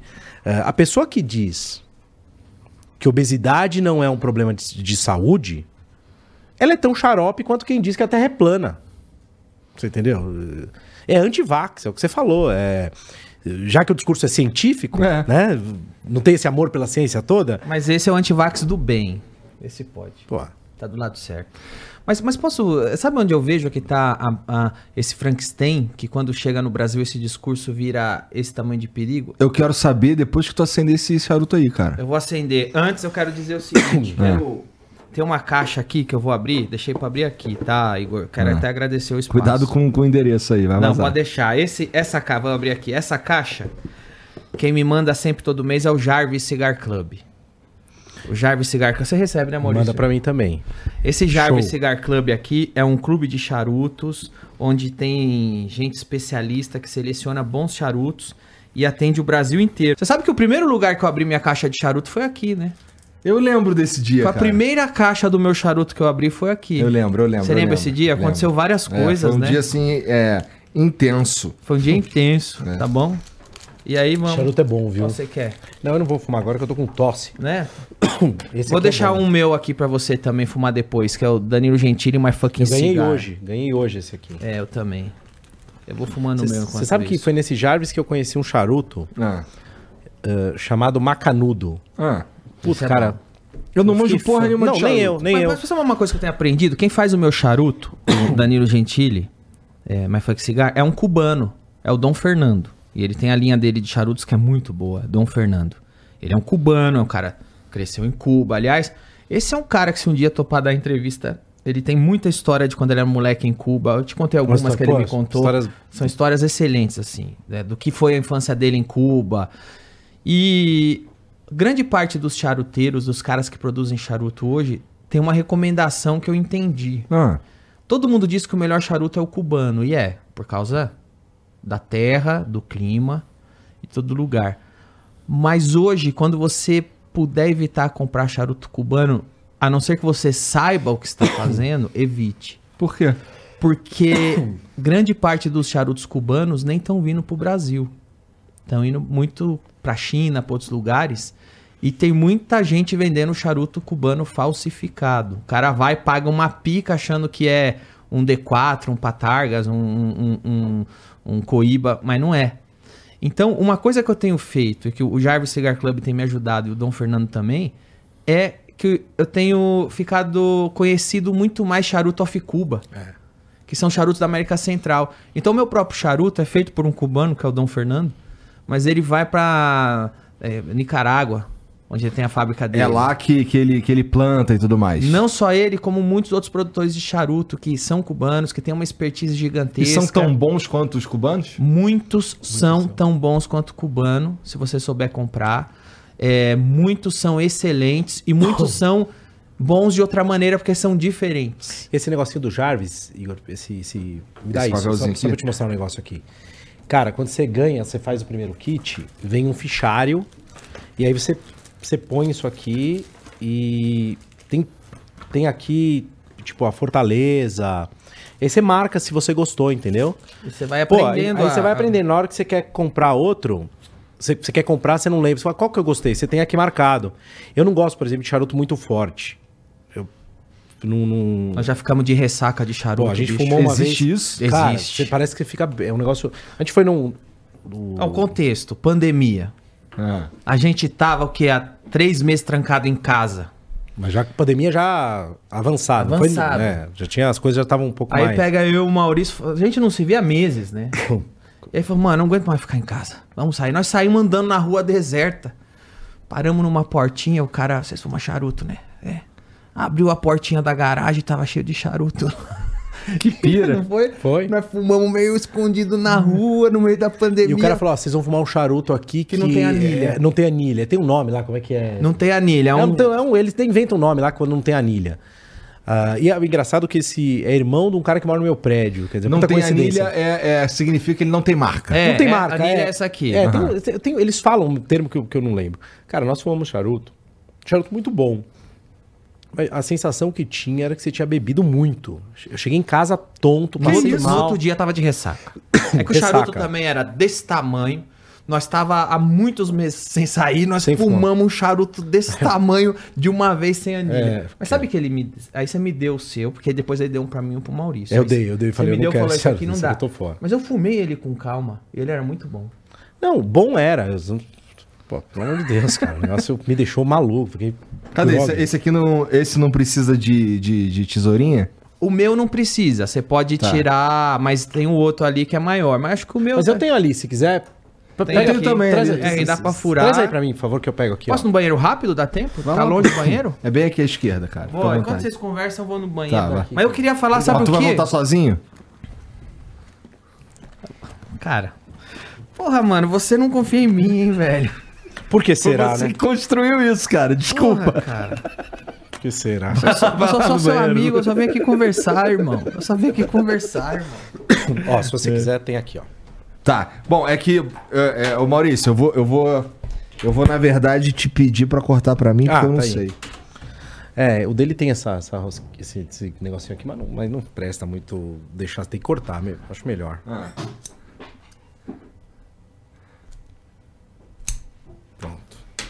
Tá. Corta o fundinho. Isso aí. Aí fica melhor. E aí vou pegar esse. Esse aqui é o que tu oferece lá pra, pra, pros excelentíssimos. Não, esse, isso aí foi uma. Esse isqueiro foi uma gentileza, cara. O Danilo. Tá funcionando aí direitinho? O Danilo me deu uma, uma caixa pra guardar charuto e veio com esse isqueiro. Isqueiro é bom, maçarico bom. Eu tô com vontade de fumar, mas tô com uma tosse, cara, assim. Ah, tu tá de sacanagem, tu não quer aparecer pros teus alunos lá do, do Mackenzie não quero- lá não quero fumando, vender, né? é, por isso que tu não, por isso que tu não pediu nada pra beber. Não, cara, não né? pedi não, ninguém me ofereceu nada. O que que você quer beber, cara? Chama grosseria Tô isso te, aí. tô te oferecendo então. O que que você quer Eu beber? achei um pouco grosseiro, mas de todo jeito. O que, que tem aí de whisky? É Double Black esse? Ah, eu quero um pouquinho desse Double Black. Esse aqui era bom, hein? Como você chama? Bruno. Bruno, você é barman mesmo. E... Não. Esse aqui é bom. Não, sabe por que eu perguntei se é barman mesmo? Porque, porra, a Juliana, no meu programa, teoricamente, teria que fazer drink. A gente pagou um curso de drink pra ela, não faz porra nenhuma, sabe? Esse aqui é muito bom, velho. Quero, claro. Viu, viu, Igor? Fui e voltei, velho. Na moral, irmão. Sozinhão. moral. Nem entendi nada. Na moral. Estranho, né? Esquisito. É, muito estranho mesmo. Posso só aproveitar a brecha aqui e, e falar do Brazoeira? Posso? Pode. O Brazoeira é um mundo aberto. Eu, eu lancei uma coleção de NFTs quando eu vim aqui, lembra? Aham, lembro. Eu lembro quem trouxe o. Foi o- as. Foi as. ah, na- eram doutoras em artes, né? E elas vieram aqui apresentar a minha Ela coleção. mudou de profissão? Sim, ela era. Ela tem vários mestrados, né? Qual que você mais admira? Ó, os- o, ela. Todas. E aí o. Ela, a gente veio lançar a minha coleção de NFT aqui. Foi recorde no Brasil. Foi a NFT mais vendida do Brasil. Maneiro. Foi recorde absoluto, tá? Depois a gente lançou outra, foi outro recorde. Obrigado.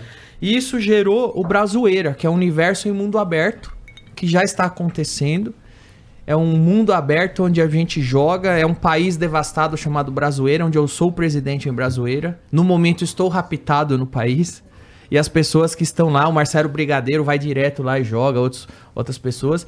E estão tentando me resgatar em Brazoeira. Então quem quiser fazer parte desse mundo Brazoeira, entra lá, brazoeira.com.br tem o site, tem o Instagram também, tá bom? É um game mundo. Estamos fazendo uma comunidade B-R-A-Z-U. zoeira, brazoeira. Vai.com.br, tá bom? Foi ah, da, da nossa coleção de NFT surgiu um mundo aberto e tá em plena atuação, tá bem legal. A comunidade tá crescendo. E, porra, lá você é o presidente nesse momento, cara. É, tem uma, uma lenda aí que em 2026 vem Danilo aí, cara, pra gente votar. Que porra é essa, Eu cara? vou Tu precis- já pensou nisso seriamente? Eu vou precisar. é, eu, só, eu já pensei seriamente. E minha conclusão é que eu só consigo entrar nisso depois de duas coisas, tá? Ah, Primeiro, eu tenho uma outra missão que é fazer meu filme. É uma comédia pós-apocalíptica. uma comédia pós-apocalíptica, pós-bomba atômica, que eu tô nesse momento em plena pré-produção. E depois que eu fizer o filme, eu vou precisar que o Maurício aceite o convite para ser meu ministro do STF e você para ser ministro das comunicações. tô fora. Porque eu, não, mas eu preciso, irmão. Eu falei que eu quero ser embaixador em Roma.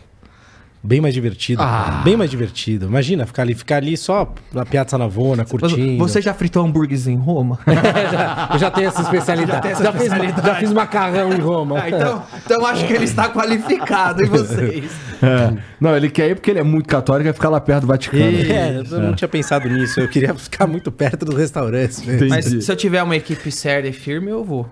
Mas não é agora, não. Tem que fazer um filme antes, irmão. Eu- antes eu tenho que trazer o Oscar pro Brasil. É isso aí. Caralho. Pô, mas é, é, tá em pré-produção. O filme demora quanto tempo pra sair? Não sei, velho. É mesmo? Eu, eu tô em, Eu já terminei o roteiro. Eu fiz na pandemia o roteiro. Os outros demoraram quanto tempo pra sair? A, quando- a partir da pré-produção? Um ano. Ah, Mas é que esse é mais. Esse é mais complexo. Esse, É. Tá bem legal, cara. precisa Ele- de mais grana também. esse pra fazer direito, sim, eu vou dirigir. Tu vai dirigir. Eu tô conversando já, não, vou- não vou abrir os nomes aqui que eu não falei com eles, mas é, eu não vou atuar não, vai ser um filme que Não eu, vai eu vou co-dirigir com outra pessoa e tamo fazendo, né? mas não vou dar mais detalhes não, mas Depois te conto no backstage Tá. a história. É boa. Eu juro que você vai pirar, velho. Mas assim, é, quando tu fala que tu já pensou séria, mais seriamente sobre o assunto de se candidatar, você tá falando sério mesmo? Tu já pensou mesmo? Tipo, não é uma. uma piada? Porra, velho. Olha, olha pra mim, velho. Você acha que eu tô brincando com isso, mano? Acho, cara. Sabe o que acontece? Eu vou falar um bagulho, tá? E agora vai parecer muito. É porque, porra, eu não lembro de outro filme outro exemplo pra dar. Hum. É que já me perguntaram isso e me veio esse filme. É que pode parecer uma coisa muito. É. Grandiosa. um- Pode parecer uma coisa muito. É que é um exemplo de filme, embora tenha o nome. Já viu o Patriota do Mel Gibson? Já. Então, assim, guardado as devidas proporções, eu só vou pegar um exemplo. Não estou dizendo do filme O Patriota, mas é que. Qual que é a história do filme? O cara tava rolando a guerra lá civil americana. Ele não queria ficar de lado nenhum, ele só queria plantar as coisas dele. Guerra da Independência. A guerra da independência americana. É a guerra da independência. Não era a, a civil, não, era da independência. Eu não tava nem aí, bicho. Ele só queria ficar na fazenda com a mulher e os filhos dele fazendo as coisas dele. Até o momento. Vem pra guerra, mano. Vem... Não, não vou, não vou me meter. Até que o cara vê a guerra tá no quintal dele, bicho. Ele não queria. Tá no quintal dele. O que, que ele faz? Aí o cara vai e mata o filho dele. Aí o cara pega uma arma e vai pra guerra. Fala, vai tomar no rabo. É, Às vezes é isso que acontece, cara. Eu só quero fazer piada. Eu saí da minha casa, não saí da minha casa pra ficar com essas.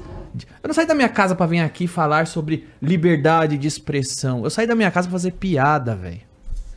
Isso que eu saí da minha Eu saí da minha casa pra fazer o que eu vi o Ari Toledo e o Costinha fazendo. Eu não saí da minha casa pra vir aqui conversar com você e ficar falando sobre a lei da piada e as. Ah, liberdade, vamos teorizar sobre a liberdade. Eu nunca. Não é esse o meu objetivo e nunca foi. Mas eu tava lá fazendo a minha piada e começa a vir os caras meter bala. Começa a vir os caras meter tiro. Começa a vir. Vai ajoelhar ou vai, ou vai, ou vai morrer? Aí uma hora, meu amigo, eu pego o machado na mão e falo, então vocês vão tomar no rabo. Então vocês vão tomar no rabo também. Porque se eu não levantar e fizer alguma coisa, eu não posso continuar fazendo o que eu saí da minha casa fazer, que é contar piada. Então eu só entro num contexto desse se chegar num ponto que não tem mais ninguém e sobrou pra nós, e se não for isso aí, é morte. Interessante. Eu. O que eu queria mesmo, você quer saber? Fazer minhas piadas e meu filme. É, é isso que eu quero. Putz, eu fico pensando. Agora que você falou isso, eu fico pensando. Que eu falo, eu falei a vida inteira que eu não. não quero essa porra desse. desse- de ser político e o caralho, não sei o quê. Mas você vai ter que ser meu ministro. Mas aí chegar uma hora que vagabundo me impedir de fazer o que eu tô saindo de casa pra fazer, igual você tá falando. Você entende? Nessa hora, não é programado. Apenas as metas vão convergendo. Por exemplo, como eu disse, é, eu conheci o Maurício por causa de um problema empresarial, Societário. societário. Só que ele virou meu amigo e meu brother em arms de trincheira por causa da nossa afinidade em liberdade de expressão. Isso vai convergendo e a hora que a gente vê, a gente não, eu não quero isso não, bicho. Eu quero contar piada. Eu quero. Ontem nós tava no Camargo. Ontem o Maurício foi visitar o Comedy, meu Comedy Club lá. Aliás, visitem. My fucking Comedy Club, Alameda Santos 1518. Nunca me convidou, filha da puta. Cara, Não, Baré, mas eu não quero que você vá. Mas o, o Maurício. não, mas vai lá, velho. Eu queria que ele fosse também. O Batista? Batista. Vai no meu Comedy Club, irmão. Você tem vibe de comediante stand-up. Não é o primeiro que fala isso pra ele, não. Você, se, se você quiser, de verdade, eu vou te receber no meu Comedy Club, vai na minha casa, nós vamos escrever um texto, cinco minutinhos. Você vai no- subir no palco, vai fazer. Você, você vai se dar muito bem. O que, que tu vai fazer hoje de noite, Batista? Me fala quando você quiser, você vai ser um puta comediante foda. Pode. Passa meu contato Tá pra bom, ele. tá bom. Mas eu tô tá falando bom. sério. Eu também, eu também vou Você passar vai, teu vai se dar muito bem. Mas enfim, ontem nós tava à noite no bar, no camarim do meu comedy club, com um monte de comediante, falando bosta, comendo hambúrguer e dando risada, tomando chopp. Isso que eu quero fazer.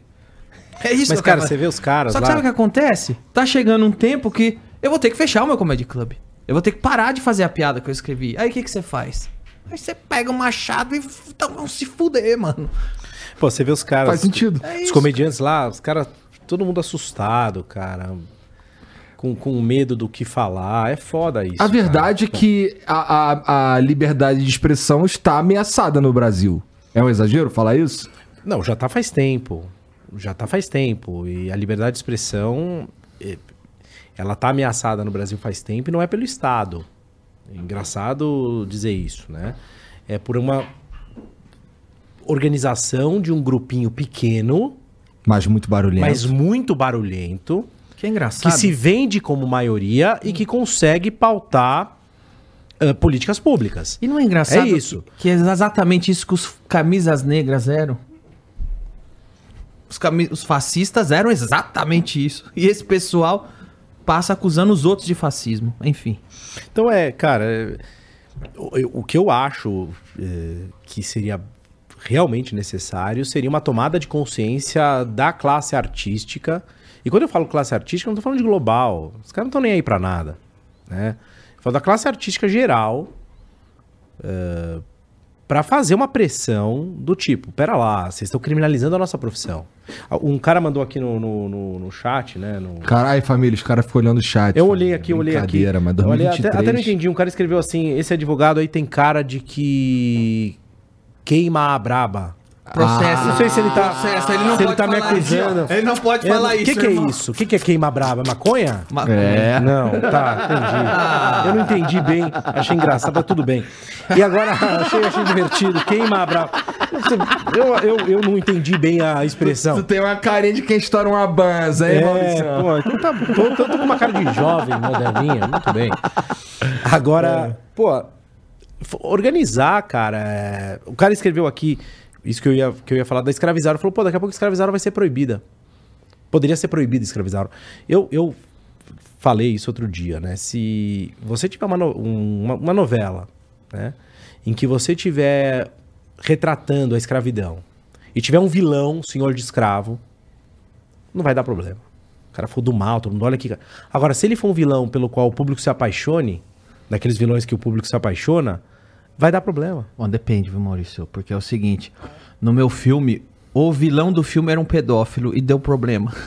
Mas não era um vilão, mas não era um vilão que. eh, Não, sim, claro. É. Mas não deu ódio, não deu, né? não, não deu problema nenhum. é, não deu problema. Criaram um fato. Criaram Nenhuma um fa- lei me puniu, mas tentaram. criaram um factoide. Entendeu? O Ministério Público olhou aquilo e falou: vamos pro inferno, você.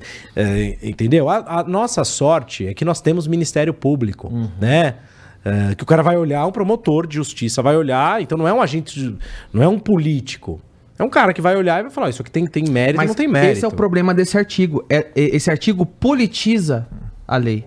Porque é Claro. um lado político que vai definir, dentro dessa subjetividade, quem deve ser punido ou não. E Danilão, assim, é, o Maurício falou sobre é, os comediantes se unirem, o caralho. É, tu sentiu. Os artistas, cara, em geral. Os artistas, assim. Tu sentiu aí com o do- da galera que tu convive aí, da comédia e tal, uma, uma união em, em relação a isso, assim, a, Bastante. de Todo, dizer, cara, tá errado isso que tá acontecendo com o Léo todo mundo que era esperado ficar contra a censura ficou. E todo mundo que era esperado ficar contra o comediante em prol de uma agendinha ideológica ficou. Então, nada de novo. Nada de novo. Nada de novo com o Léo Lins, já, já aconteceu comigo, já aconteceu com outros. É sempre essa divisão. E existem pessoas é, ideologicamente opostas a vocês que defenderam vocês? certeza. Ontem, Ontem no mesmo. ontem no camarim do meu Comedy Club, tava lá, comediante de esquerda e de O direita. comediante falou assim, ó. Falou assim: eu sou de esquerda. Eu sou de esquerda. Eu faço L. Falou mesmo. Falou, eu fiz o L. Não, ele falou votou no Ciro. Ah, ele foi? É. Mas depois falou que votou no ah, no segundo, votou. quem votou Ah. no Ciro votou no Lula. É. Amigo nosso, amigo. Não vou falar que é o Nil Agra. Tudo bem, tá bom. Mas... Mas diz, cara, isso é um puta absurdo. Entendeu? Então. Você entende que o problema não é ser de direita ou ser de esquerda, Isso é uma cara. puta burrice. Isso é Esse- uma idiotice O completa. problema é como é que pode um comediante que vive de fazer piada e que, que a gente conhece o passado, o presente, a gente conhece o que fala em particular, né? Vir num momento que o Léo tá tomando pedrada, que eu tô tomando pedrada, ficar do lado da censura. Taxar o cara de racista. Sabe que o cara não é, cara. Convive com o cara, bicho. com- puxava o saco do cara até uns meses atrás. Cara, então, mas Isso isso, é isso, isso, foda, isso aí eu vivia no passado, pô. Você sabe disso. Isso é você foda, cara. Você quase se, se- se, arrebentou também. com- Mas, mas- Não, mas- a gente só não acabou porque a gente soube dançar, cara. Porque sabe senão... que o cara não é isso, mas você identifica que não é só a ideologia, você identifica que a ideologia é o abrigo do covarde invejoso?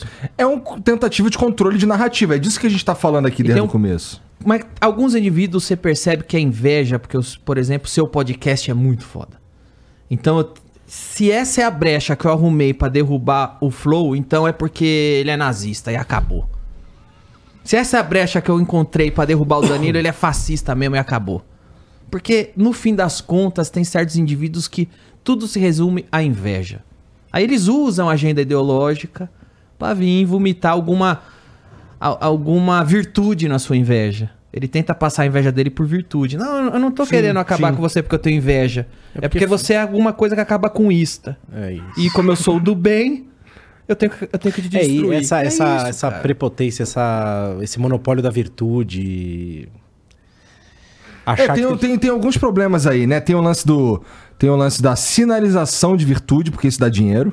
Dá dinheiro Né? e é mais fácil, né? Do que realmente ser virtuoso. Né? Porra, você falou tudo. É, É, muito mais fácil eu vir aqui te linchar do que ir na rua e dar banho no mendigo. É. É muito Porra, mais com fácil. certeza. Eu não História é dinheiro. Você não precisa dar banho no mendigo, cara. Ah, depende, né, velho? Às vezes o mendigo tá aqui, ó, uma mão no volante, outra no carinho. como, é que, como é que você resiste, meu Ah, eu irmão? sou uma pessoa boa. eu dou como é que banho no resiste? mendigo. Como você resiste? Fala pra mim, velho. caridade Como que horrível, cara. Cancela, Como que Danilo. Que caridade horrível. né? O que, que você faz de caridade? Eu saio à noite e banho os mendigos. Você não sabe como a rola deles são sujas, mano. Isso você não sabe, velho. Você devia se inteirar mais no assunto. Desculpe, doutor. Sopa. Desculpe, doutor. Dá sopa. Desculpe, doutor. Roupa, cobertor. Desculpe, doutor. Desculpe. Desculpe, meritíssimo. Desculpe. Data Vênia. Data vênia. Data vênia. Caralho, que momento. É, mas assim, o que eu quero dizer é que a, a- essa, essa minoria barulhenta que se põe como minoria que você tá falando, ela existe, na minha opinião, majoritariamente no Twitter. É ali que eles estão, é ali que eles conseguem movimentar muita coisa.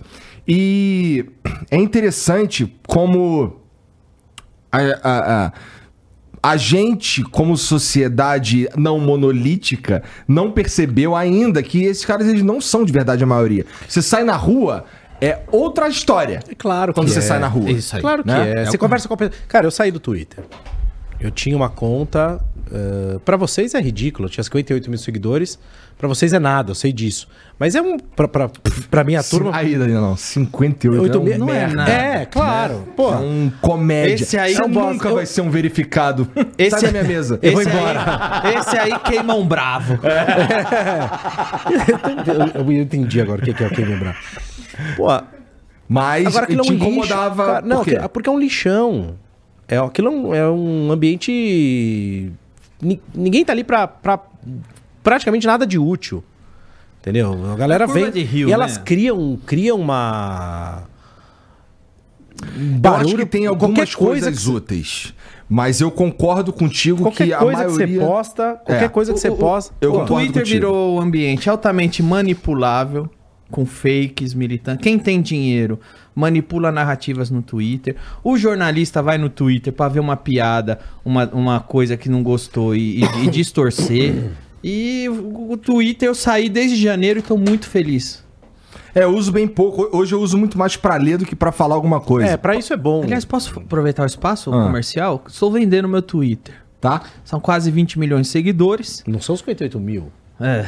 São quase milhões. Desculpe, são quase 20 milhões de seguidores, tá bom? Um dos eu posso mandar o certificado que foi o Twitter mais influente do Brasil vários anos seguidos e estou vendendo. As empresas que quiserem me contatam. Tu tem o verificadinho? Muitos anos atrás. Eu fui um dos primeiros a receber, meu irmão. Mas e agora com essa parada de tirar o verificado de geral e agora só tem quem paga? O meu ficou. Tem uns caras que ficam o meu, assim, como a história do, do meu verificado ela é interessante. Que na verdade tem um, um, um- cara que trabalha, que, que é, é o, o cara que comanda lá no Flow Games. ele tinha um verificado de empresa, por alguma razão. Até eu- nem ele sabe dizer por quê. E aí, é, quando tiraram todos os verificados, dele ficou. E como empresa, ele consegue verificar acho que outras cinco contas. Aí ele verificou a minha conta assim, porque eu nunca fui verificado no Twitter. Só que quando, é- quando uma empresa te verifica, fica a, a foto de perfil da empresa fica do lado do símbolo do verificado. E no caso, que é um cara, é o Fênix, fica a carinha do Fênix assim no meu olhando.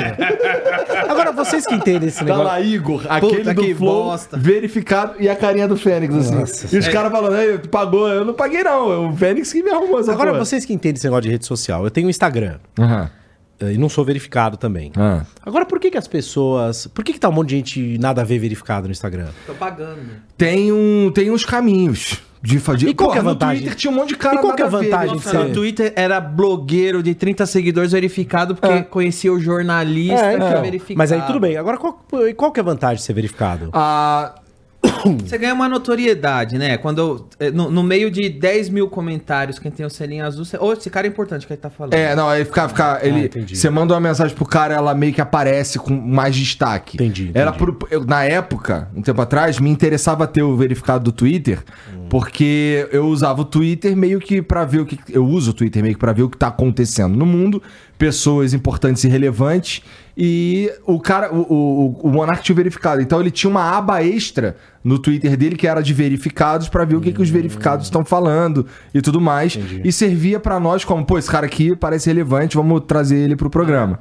É, Só que agora tá a culha. Agora, agora tá- acho que é paga 20 mil reais e tu tem um verificado. Aí então foi pro a caralho. vantagem de ser verificado, que é você eh, demandar uma atenção, não tem mais. Porque É, qualquer zamané tem, foda-se. É, mas eles também, é, é, as redes sociais deturparam o conceito de verificado. Porque o verificado ele servia basicamente, na sua essência, pra, ó, esse cara aqui ele é relevante, portanto, há possibilidade de surgirem fakes. Então e é ele para que as aqui. pessoas não confundam, é ele mesmo Entendi, esse aqui que eu verifiquei, porque vi documentos, por isso tudo, tá ligado? Mas aí virou, virou uma ferramenta de amiguinho De, a parada. de, ah, eu sou verificado.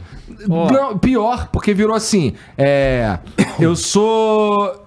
Eu, eu, eu quero ser verificado porque eu sou do bem e então me verifica aqui, vou falar com meu amigo. Aí os caras verificam. Ah. Eu, mesmo depois de conversar. Assim, modéstia à parte, mas mesmo depois de conversar com os, com os presidenciáveis no ano passado, eu, não, eu não tinha. Porra! Porra! Esse cara é foda. Mas você mandou bem pra caralho, velho. Você tá ligado. Foi um ápice, não foi? Ah, eu acho que de relevância, assim. É, muito foda. E sabe que eu fiquei feliz quando eu vi os presidenciáveis aqui? Foi porque foi depois de tudo que aconteceu e eu achei do caralho. É, pra mim foi coroação da volta por cima. Eu achei foda. Você sabe, eu Muito sempre legal. torci por vocês, assim, muito foda. E, e assim, mas era um. Mas enfim, o que eu quero dizer é que nem assim, é, mandando documentos e reportagens, não sei o que, os caras me verificaram.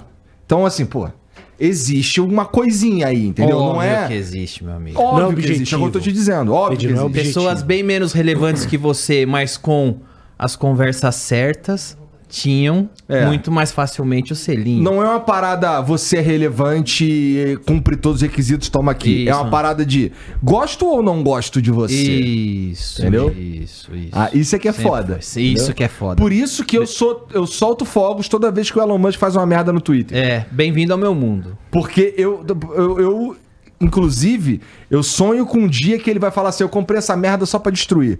Isso, eu concordo com você. Concordo, concordo plenamente.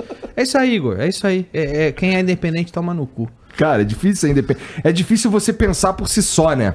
É. O lance de você não. Por exemplo, é, um bagulho que eu falo pra caramba aqui. É, cara, eu queria que vocês que estão assistindo aí ouvissem o que a gente tá falando, é, especialmente quando é um assunto importante, é, relevante, que tem a ver com a nossa vida de verdade, que você ouça o que a gente tá falando e forme a sua própria opinião. Não é porque eu tô falando que é verdade. Não é porque o Danilo tá falando que é verdade. A gente tá dizendo o que a gente pensa. Você pega isso aqui, compara com a sua visão de mundo, forma a sua própria opinião. Diferente de você. Ah, qual a tua opinião sobre isso? Ah, peraí, deixa eu ver o que, que o cara X tá falando aqui. E eu vou ter a mesma opinião que ele porque. Porque ele falou que é de direita. Tá ligado? Isso. Porra, pelo amor de Deus, isso aí me dá um tédio. Ah, deixa eu só fazer uma correção no Igor. é- Você que está assistindo. É porque eu estou falando que é verdade.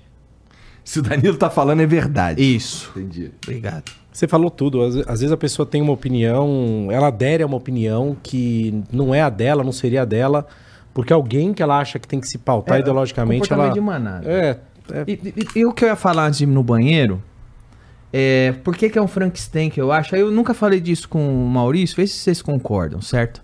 Por que, que esse tipo de artigo aí, essa conversa de minoria, vira um Frankenstein e um monstro no Brasil?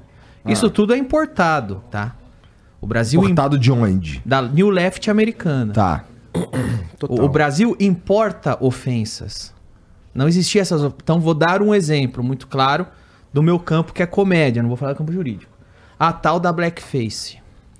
Blackface é uma coisa extremamente racista e ofensiva nos Estados Unidos, entre alguns assuntos, por um motivo muito específico. Ah. Os escravos, os negros, não podiam subir ao palco do teatro. E aí eles ficavam tendo que ver branco, pintar a cara de preto e retratar eles igual uns idiota. Porra, isso contextualmente falando, num contexto histórico, realmente é, é- é- era, uma, era um recurso racista. Por que, que era um recurso racista? Porque eu estou impedindo os negros de estarem aqui em cima. E ainda estou obrigando eles a me ver, ver eles. Só um branco faz papel de preto e ridiculariza. Isso nunca aconteceu no Brasil. No Brasil, quando um, um ator pintava a cara de preto, é porque ele estava interpretando um preto. No Brasil, quando o Chico Anísio tinha o Café Bola Preta, e, e ele teve por anos na TV aberta e ninguém se ofendia, é porque não tinha um contexto histórico para se ofender com o Chico Anísio pintando a cara de preto. Na época que. Aí o pessoal fala é que antigamente podia. Não, nos Estados Unidos só podia antigamente na época da escravidão. Porque em que momento da TV americana um comediante pintava a cara de preto e era normal? Nunca foi. Por quê? Porque tinha um contexto histórico.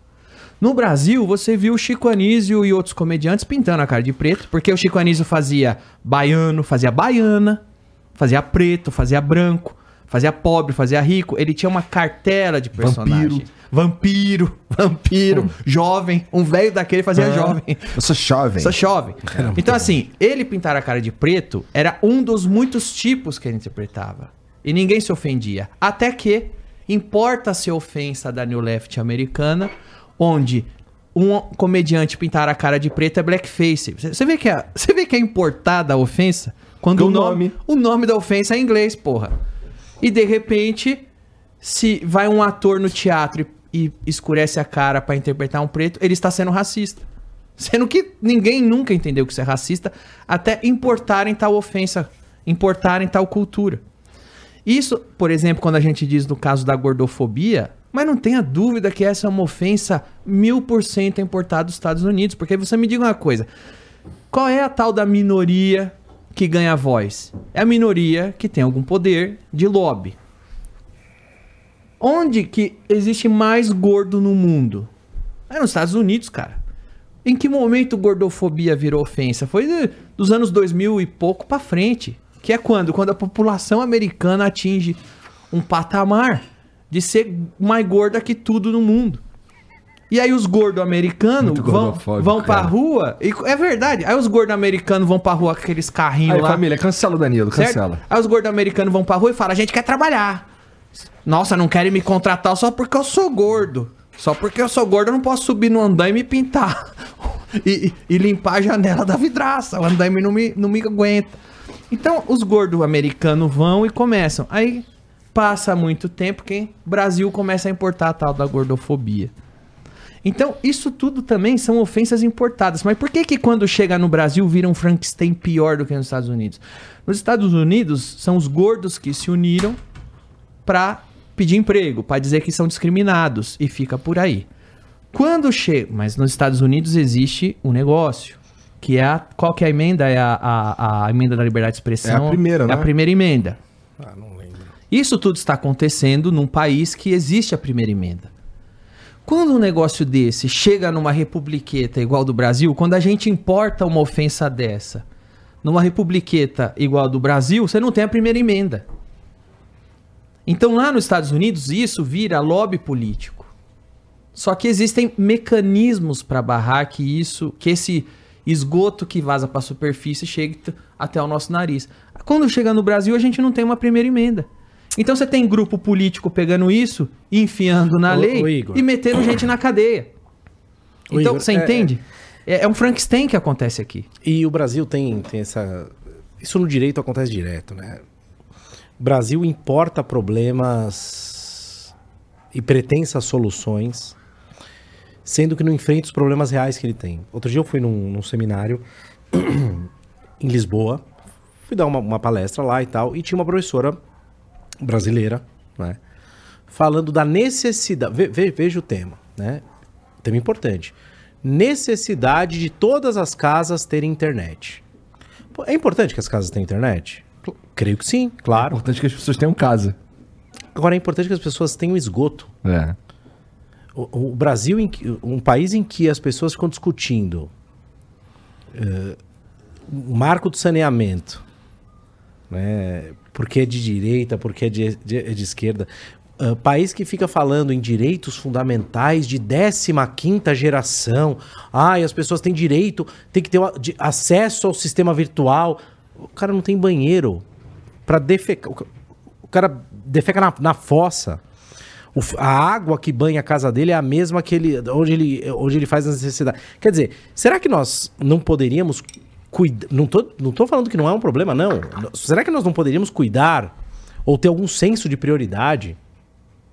Pô, sabe, você- vai ali no Lago São Francisco, você vê gente fumando crack na rua. Será que o grande problema do Brasil. Sério mesmo?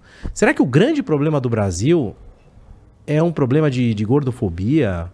Re- resumindo, será que antes de decidir quem pode entrar no banheiro, não é melhor primeiro fazer os banheiros? Poxa. Depois nós decide quem pode entrar ou não? O que, que vocês acham?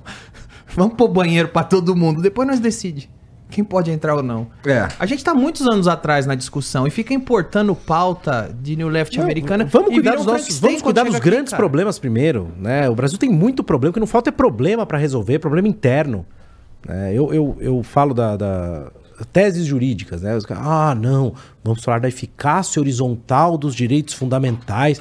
Pô, o, o lei boa é a lei da laje, que incluiu a, a laje no direito brasileiro, que é para resolver o problema de favela. O cara ter a casa dele e poder ter o, a matrícula do, do imóvel dele para conseguir. Isso é um problema brasileiro, entendeu? Sabe? Eu, eu acho que há uma mediocridade reinante e quando você busca resolver problemas insolúveis, a verdade é que você não quer enfrentar o problema concreto. né? então, ah, vamos resolver o, o conflito Israel-Palestina. Essa é minha essa é minha causa. Não é muito mais fácil fazer igual o Danilo, que sai na rua e dá um banho no mendigo? Ué, Não é muito mais concreto? aquelas rolas sujas, Maurício. Você sabe disso, a gente precisa lavar. Baixaria. Pô, resolve o problema concreto, resolve o problema do teu bairro. Comentário, que baixaria. Sabe? Mendigo, rola do mendigo. Pô, tu tá falando de baixaria pra um cara que faz um programa chamado Roda Solta. Na bancada do Roda Solta tem o Sylvester Stallone brasileiro, o Tom de Moletom, o Dileira, o Danilo, o Confuso Sobrinho e o Elvis do Di- o Elvis Porteiro. E quem tá desenhando, fazendo o desenho, como é o nome dele? Jefinho cego. É o Jefinho, que é cego. Tá? O cara, ele tá, ele, ele tá fazendo a caricatura do convidado ali, cara. Você tá falando. O cego faz a caricatura? Agora eu quero ver se você é bom em me defender. Por favor. Você- O, o próprio o, ce- o, É o cego que faz a caricatura. Por favor. Quero ver se Ele é tem, bom um em... ele tem um monte de lápis assim, com um monte de cor. Tá ligado? Não ri, não, hein? Vai ser cancelado. Não, eu acho. É uma, um programa de inclusão, acho genial. Meu cliente tá aí, ó. É boa a defesa. O cara é bom, você viu? O cara é bom. Eu não, não vi aqui, eu não Inclusão, vi aqui, irmão. Eu não vi aqui nenhum, nenhuma pessoa com nenhum PCD aqui.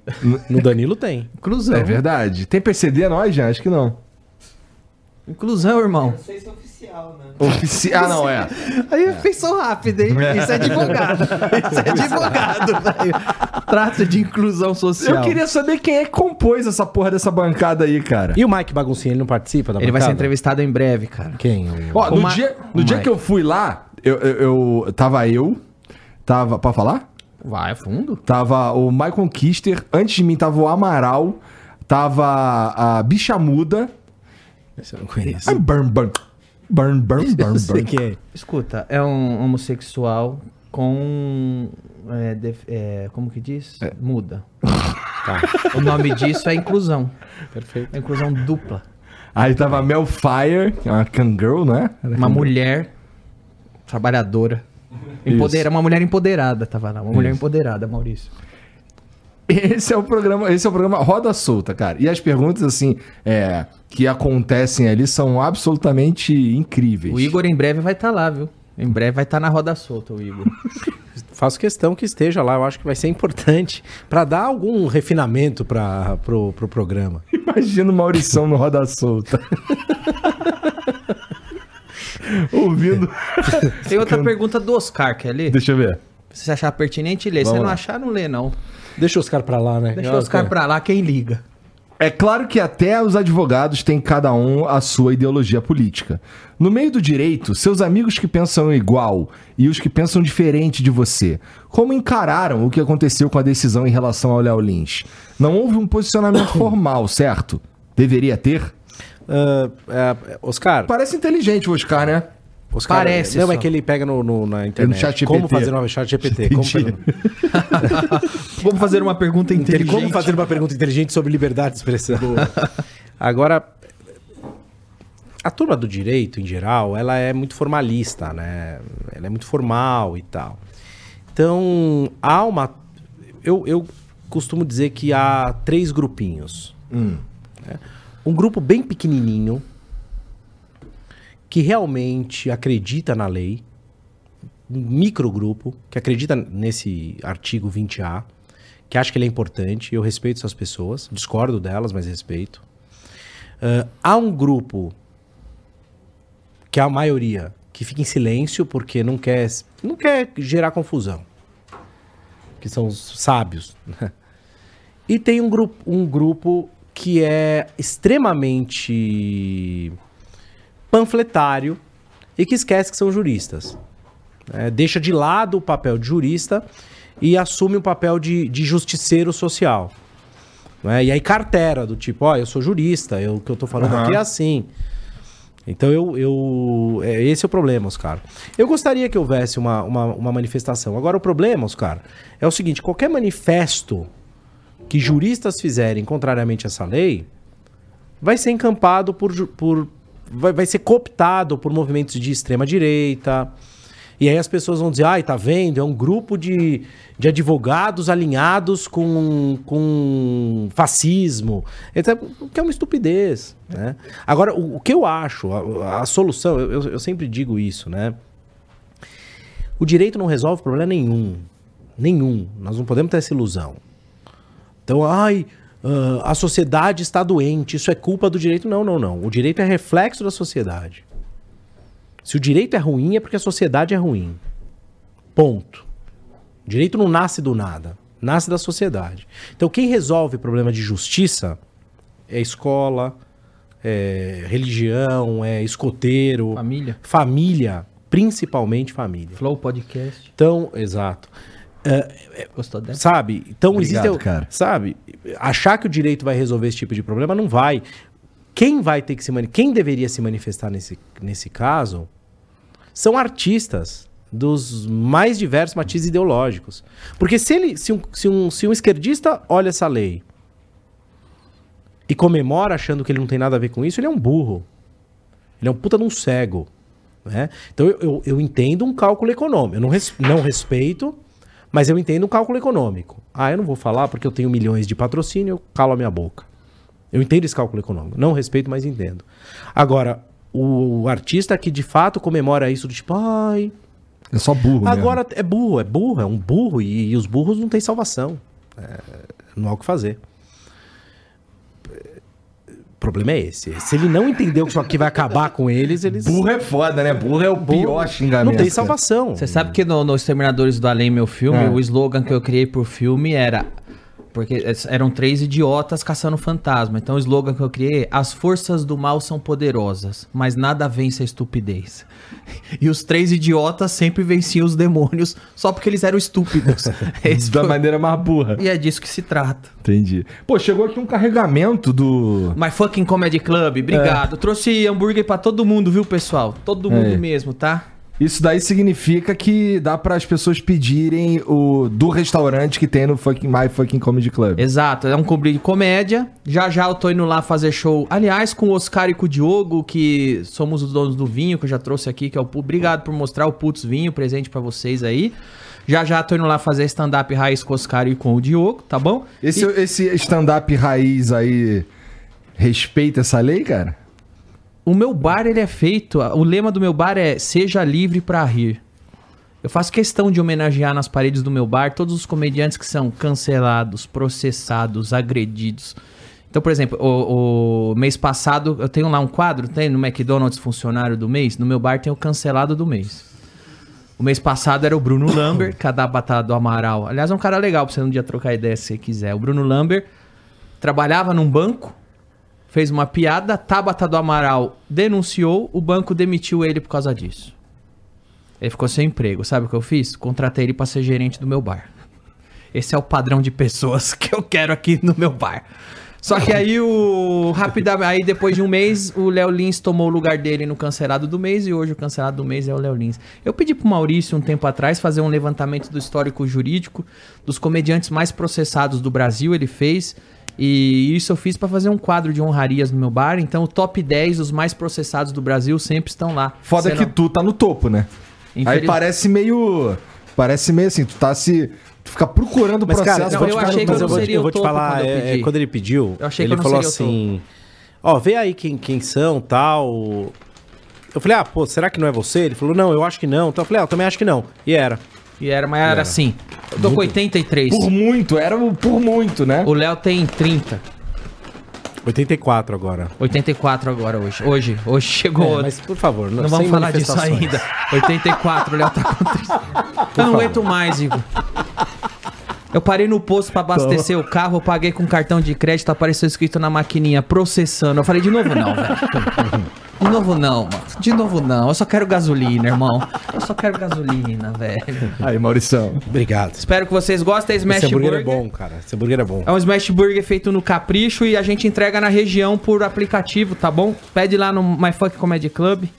Procura My Funk Comedy Club aí no aplicativo de entrega, tá bom?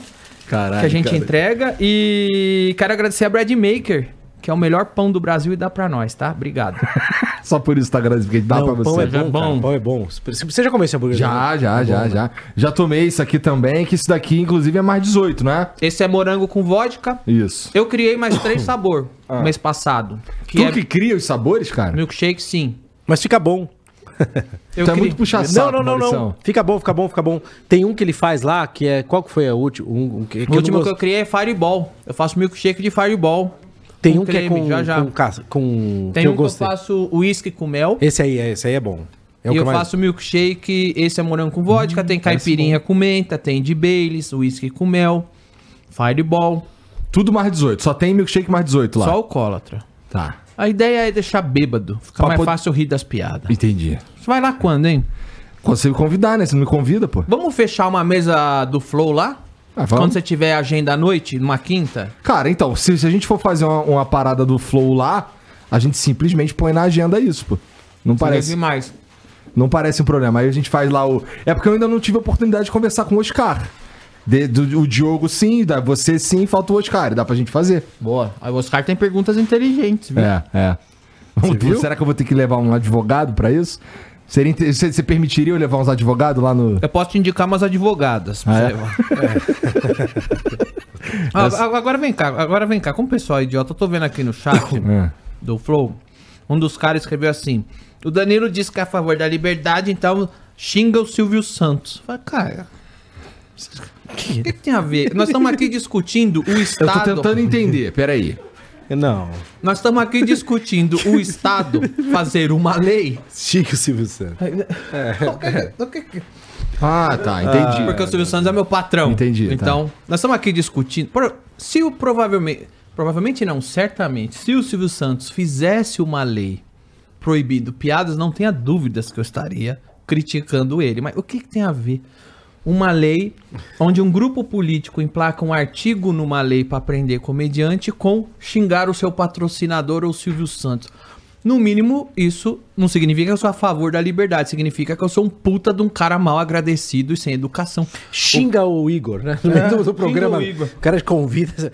Xinga Insider, quero ver então. Por que, que eu vou xingar Insider? Tá me patrocinando a- uma parceria, coisa legal, vou xingar eu pra quê? gosto, E né? Eu gosto, você é idiota? cada um, Você é idiota, velho? Que idiota. Você acha que é que o Léo Lins, que está no SBT e fala do Teleton? Você acha que eu sou um idiota? O cara escreveu aqui você. o cara escreveu. O cara é genial. Falou, estou no SBT, que é a emissora do Teleton. Que tal? Você, você- você é idiota, velho. Será que se ele tivesse falado do Criança Esperança, por exemplo, ele teria continuado no The Noite, cara? Ah, com certeza. É porque é diferente, né? O, o É diferente, essas crianças não são nossas. Porra, Danilo.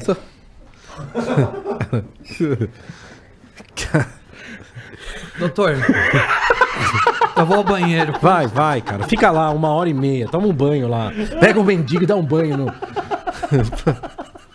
Esse cara é muito babaca. Como é que pode, cara? Tu lida com ele há quanto tempo, cara? Ah, sei lá, cara. São uns oito anos. Cara, desses 80 e tantos processos aí, quantos são tua parte? A maioria? Ah, a maioria. É. A maioria. Qual que é a grande diferença de um civil e o, e o criminal? Cara, eh, o civil é muito mais fácil de processar, né? Por isso tem muito mais civil. O, o crime. o- o- Tipo, uma injúria. não, veja. No, a, a sé- levando a sério né, o direito, os crimes deveriam ser mínimos. As pessoas não, de- não poderiam cometer crime ah, como cometem pequenas infrações civis, Ah. entendeu? Crime é uma coisa muito grave. né? Então, felizmente, os crimes são um número muito menor.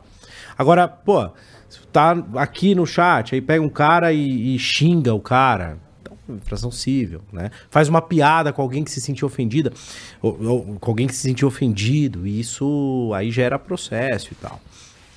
Foi processado por muitos políticos por conta de manifestações Zoou o de político, zoou- político, zoar o político.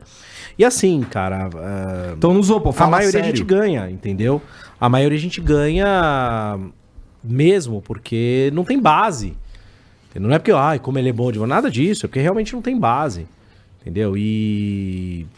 Nossa, mas, mas é um porre isso, cara. assim, um- pro, é um- pro, pro advogado é bom porque meio que você tem que estar ali, você ganha dinheiro. Mas pro, pro cara que tá sendo processado, vamos lá. Um cara me processa por eu, porque eu xinguei ele, eu tenho que ter um advogado pra me defender. No fim, eu não ganhei nada, só gastei Você dinheiro. só perdeu. É, só eu, perdi. Eu, vou te falar uma coisa agora, sem, sem, sem qualquer brincadeira, Felipe. Cara, eu, eu, eu, gosto, eu amo fazer o que eu faço. Amo ser professor, amo ser advogado. Aliás, só, são as únicas duas coisas que eu sei fazer, não sei fazer mais nada. Né? E essa- esses, a grana na advocacia do meu escritório, os, os eh, tá muito mais no societário, que é onde eu, onde eu, atu- onde eu atuo Foi assim que eu te conheci. foi, sim. Então, eu, eu, eu trabalho com essa parte contratual, empresarial. Muito... Essa parte da liberdade de expressão, eu atuo uh, porque, de fato, eu sou remunerado, evidentemente, não é? Mas eu atuo porque realmente é uma, uma coisa que me é muito cara, entendeu? Eu não consigo entender, eu não consigo entender alguém ser contra a liberdade de expressão. Realmente é uma dificuldade que eu tenho. Eu até recomendo um livro sempre, Tá chamado errado. chama Stuart, do Stuart Mill, chamado ah, Sobre a Liberdade, é On Liberty. Só que tem em português, uma edição pequenininha, sobre a liberdade. Pô, a liberdade, ele fala, ele prova de uma maneira muito óbvia que a liberdade de expressão só traz vantagem. Só traz vantagem. Se você tem uma opinião bosta, eu tenho chance de confirmar a minha. E eu tenho chance de E os outros têm a chance de ver que você tem uma opinião boa. Exato. Exato. Você não leva Agora, se a a sua opinião é melhor que a minha, eu tenho chance de mudar a minha. Sabe? Eu, eu- só acredito, eu, eu acho, no fundo, que quem tem medo da liberdade de expressão é quem não confia nas próprias opiniões. Quem não confia na firmeza das próprias opiniões. Sabe? Ou quem tem aquele demônio autoritário dentro, né? Claro, isso é óbvio. Aquele cara que, se tivesse um pouquinho de poder, entrava aqui e te cortava a cabeça mesmo. É lógico, Mesmo. lógico. Bom, é, tem mensagem pra nós aí, gente? Que horas vai ter o show, cara? Tô com medo de Sete e meia na Avenida Paulista. Pois é, então, Tá né? em cima da hora. Vambora, vambora. Chega atrasado lá, o Oscar Diogo segura. Se liga, ô, ô Mauricião. Quero tu já- beber mais ainda, irmão. Não, o cara ele vai atrás pra tu. Ô, mas Eu tu- tô dirigindo, mas se eu morrer, o Maurício Não, eu vai dirijo. comigo. Ai, pô, Ah, eu bebi ok. uísque, não posso dirigir também. Já era. Nós vamos de chamar- Uber, a gente vai Maurício, chamar um Uber. somos responsáveis. A gente vai chamar um Uber, Claro. não se preocupe. Não, isso é sério. Deixa que eu dirijo. Não, Você, também. Cara, você tá aí, você tá com essas bebidas aí desde a, desde a hora que eu cheguei. Não, Você hoje tá no oitavo drink. Oitavo drink. Deixa o carro aqui. Se liga. É. Não sente inveja, não, cara, do meu topete? Sinto, cara. Opa! Eu vi, eu vi um negócio aí de, de, de implante, uma propaganda de implante aí. Aham. Quero Acho- falar dele agora. acho que inclusive. como eu cheguei aqui, eu acho que talvez eu tenha direito a receber um desconto, pelo menos. Eu posso ter um case de sucesso? Oscar, te, já que você tocou no assunto, o Oscar te fez um elogio. Agradeço e diga ao Igor que adorei o cabelo dele. Aí. De mim, ele não elogiou nada? Não, o Oscar não elogiou o seu topete. não, mas não, mas podia elogiar, gravar. Alguma coisa. Não elogiou nada. Puta merda. Então, mas assim, você que tá assistindo aí como o Oscar e curtiu o meu topete aí, cara, quem fez foi o Stanley. O Stanley's Hair, que é, é a maior rede de clínicas da América Latina, cara, nesse segmento aí. E eles fizeram, estão fazendo uma parada que o Stanley falou pra mim lá em 2019, eu acho, ou 20, que ele queria democratizar o acesso a esse tipo de cirurgia no Brasil.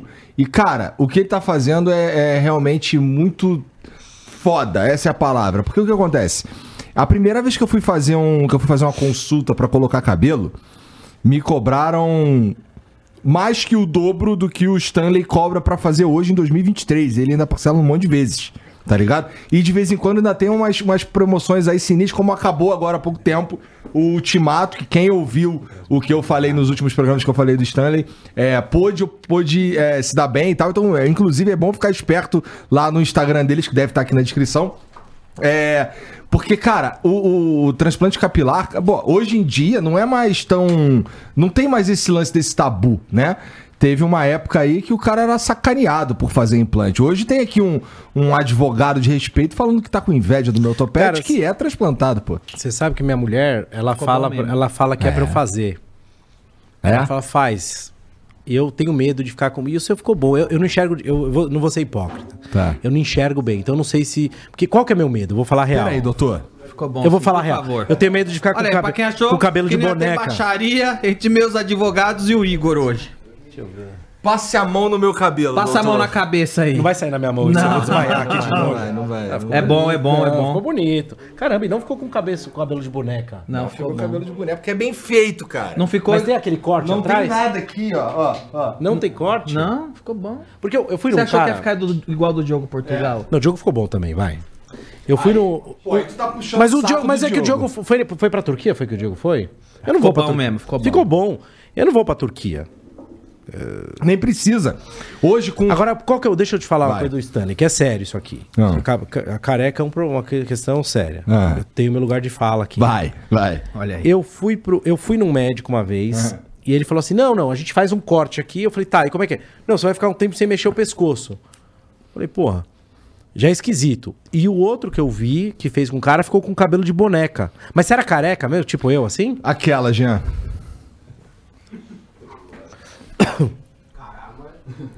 Cara, nossa senhora, bicho. Que isso, bicho. É. Ó, com- Caramba, velho. Mas ele fez, Outra pessoa hoje. mas ele fez Se eu plástica? te ver na rua assim, eu te dou um banho. Nossa, bicho. Caramba. É. E você tinha fazer sucesso já? Cara, já tinha o Flow. Isso daí, essa, essa foto acho que é de 2020, pô. É. Se não for 2000. é, se não, acho que é, se não for 19, é 20. Mas por foi aí. meio na pandemia que você fez. É. E aí, cara, é, ó, esse lance do, de não pode mexer o pescoço, eu fiz a, faz a cirurgia, vai pra casa tranquilão. O único cuidado que você tem que tomar, é, pelo menos assim, é, o cuidado que eu tomei foi não tem que os primeiros dias você tem que dormir com um certo cuidado, porque senão tua cara incha. Tanto que a primeira vez eu tomei todos os cuidados e não inchou, ficou normal, mas na segunda vez Você eu fiquei, ah, foda-se, não vai dar nada não. Cheguei aqui igual o slot dos Goonies. Mas, você, mas você fez quantas sessões? Cara, Eu fiz a primeira vez, é, ficou, ficou fodão. Só que o que acontece? Como eu não sou exatamente um cara cuidadoso, a bundinha de macaco foi caindo. Porque eu fiz aqui, porque tava ruim aqui, né? Tá. Só que, pô, o cabelo que tá ali, ele continua caindo. Se, você tem cabelo aí ainda, esse cabelo aí pode ser que ele continue caindo, a menos que você trate. E eles fazem todo esse acompanhamento pra fortalecer o cabelo que já tá aí. É, mas eu não tomei esse cuidado, então a bundinha de macaco foi falhando. Aí eu fiz um outro pra cobrir aqui e aproveitei pra dar uma adensada também. Mas, cara, o resultado é foda. Você sente melhor. Sim, assim, eu e, e tem um, um- A galera pergunta se dói, não sei o quê. Cara, no dia seguinte eu tava apresentando o Flow. Eu tava igual uma múmia, cabeça enrolada, mas eu no dia seguinte tava apresentando o Flow, pô. Esse, é- essa última vez que eu, que eu fiz, eu fui, eu fui a Brasília conversar com o. com o Henri Cristo. E eu tava com uma cabeça cheia de casquinha aqui assim ainda. Fui não muda nada na rotina, pelo menos não na minha. Não mudou nada. Você foi lá? Conversar com o Henrique Cristo. Lá na cara. chácara dele? Eu fui lá. Tu já foi lá? Então é por tua causa que tem todo aquele sistema de segurança lá. Provavelmente. Quando eu fui lá não tinha isso. Aí, cara, o, o- e dá pra você fazer, dá pra você entrar em contato com eles lá. Eles vão cuidar de. Isso é uma grande vantagem que tem em relação à Turquia, por exemplo, porque você fazendo aqui no Brasil, você, Você, tá tem, no Brasil. Você tem um você Você pós-operatório. não consegue reclamar, né? Exatamente, exatamente. E, pô, tem o, tem o pós-operatório. Depois que tu voltou, já era. Vai, vai lá pra Turquia fazer Cara, pós-operatório. o- eu conheço um cara que fez na Turquia, ficou um lixo, velho. Existe também. Ficou um e lixo, lá, cara. E assim, é, falando. Porque assim, é, pra mim é fácil falar do Stanley porque eu realmente gosto do, do resultado e tal. Mas, pô, é, na Turquia é uma, é uma linha de produção. Então sai todo mundo com a mesma linha, sai todo mundo Entendi. igual. Aqui ele fez pra mim, eu falei, cara, quando eu ficar cabeludo, eu vou deixar crescer e fazer um rabo de cavalo igual do, igual do Steven Seagal. Ah, topzera, velho. Aí ele falou, Steven Seagal? Esse eu Aí quero. ele fez o hairline do Steven Seagal aqui, ó. Ah, velho, velho. Quando. Vamos. Cara, toca aqui. Quando esse rabo de cavalo tiver, eu vou vir aqui e nós vamos sair na porrada. Demorou. Demorou. Seagal. Demorou. Fechou? Demorou. Eu vou vir com a roupa do Clint Eastwood, Tá. que eu tenho, tá? Do. do... E eu vou vir com aquele, com aquele kimoninho que ele tá usando E agora. nós vamos sair na porrada. Demorou, demorou, Tá bom? demorou. Mas pode anotar. Você acha que fazer um rabo de cavalo. Agora, uma opinião de um, de um advogado. Você vai ajudar o Stanley, cara?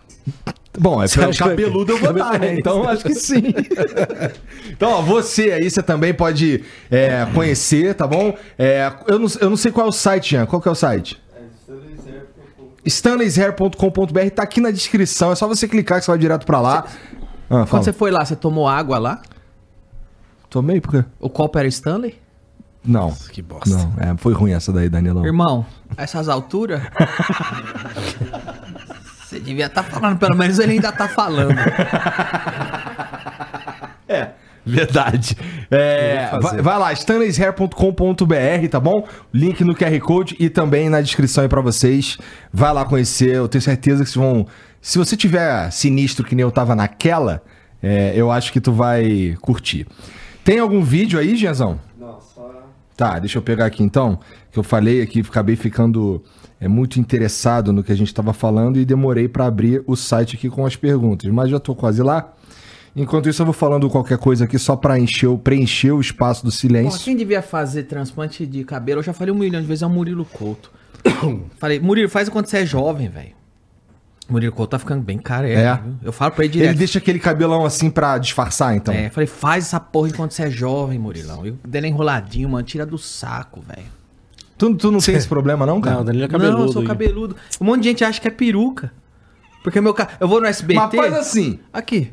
Caralho, é cabeludo mesmo, mano. Cara, o meu vô, pai da minha mãe, fez quimioterapia e não caiu o cabelo. Caralho.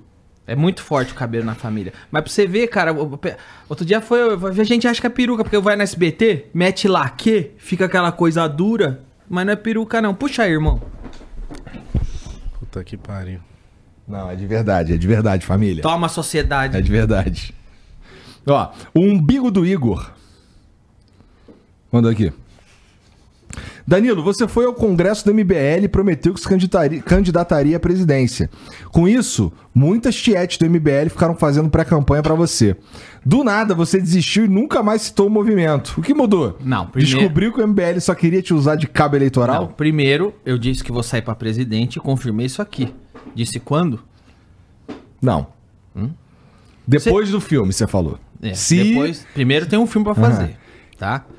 Segundo, que qual foi a outra pergunta? Ah, se tu, se tu é, tá cagando pro MBL, basicamente. Não, não tô. Aliás, é. Porra, eu tenho que ser é, é, grato, assim, com quem. É honra quem te honra. Eu acredito nisso, sabe? Eu vou falar a verdade aqui, cara. Você nunca veio puxando o saco de político nenhum, mas eu acho o Kim um dos melhores caras atuando.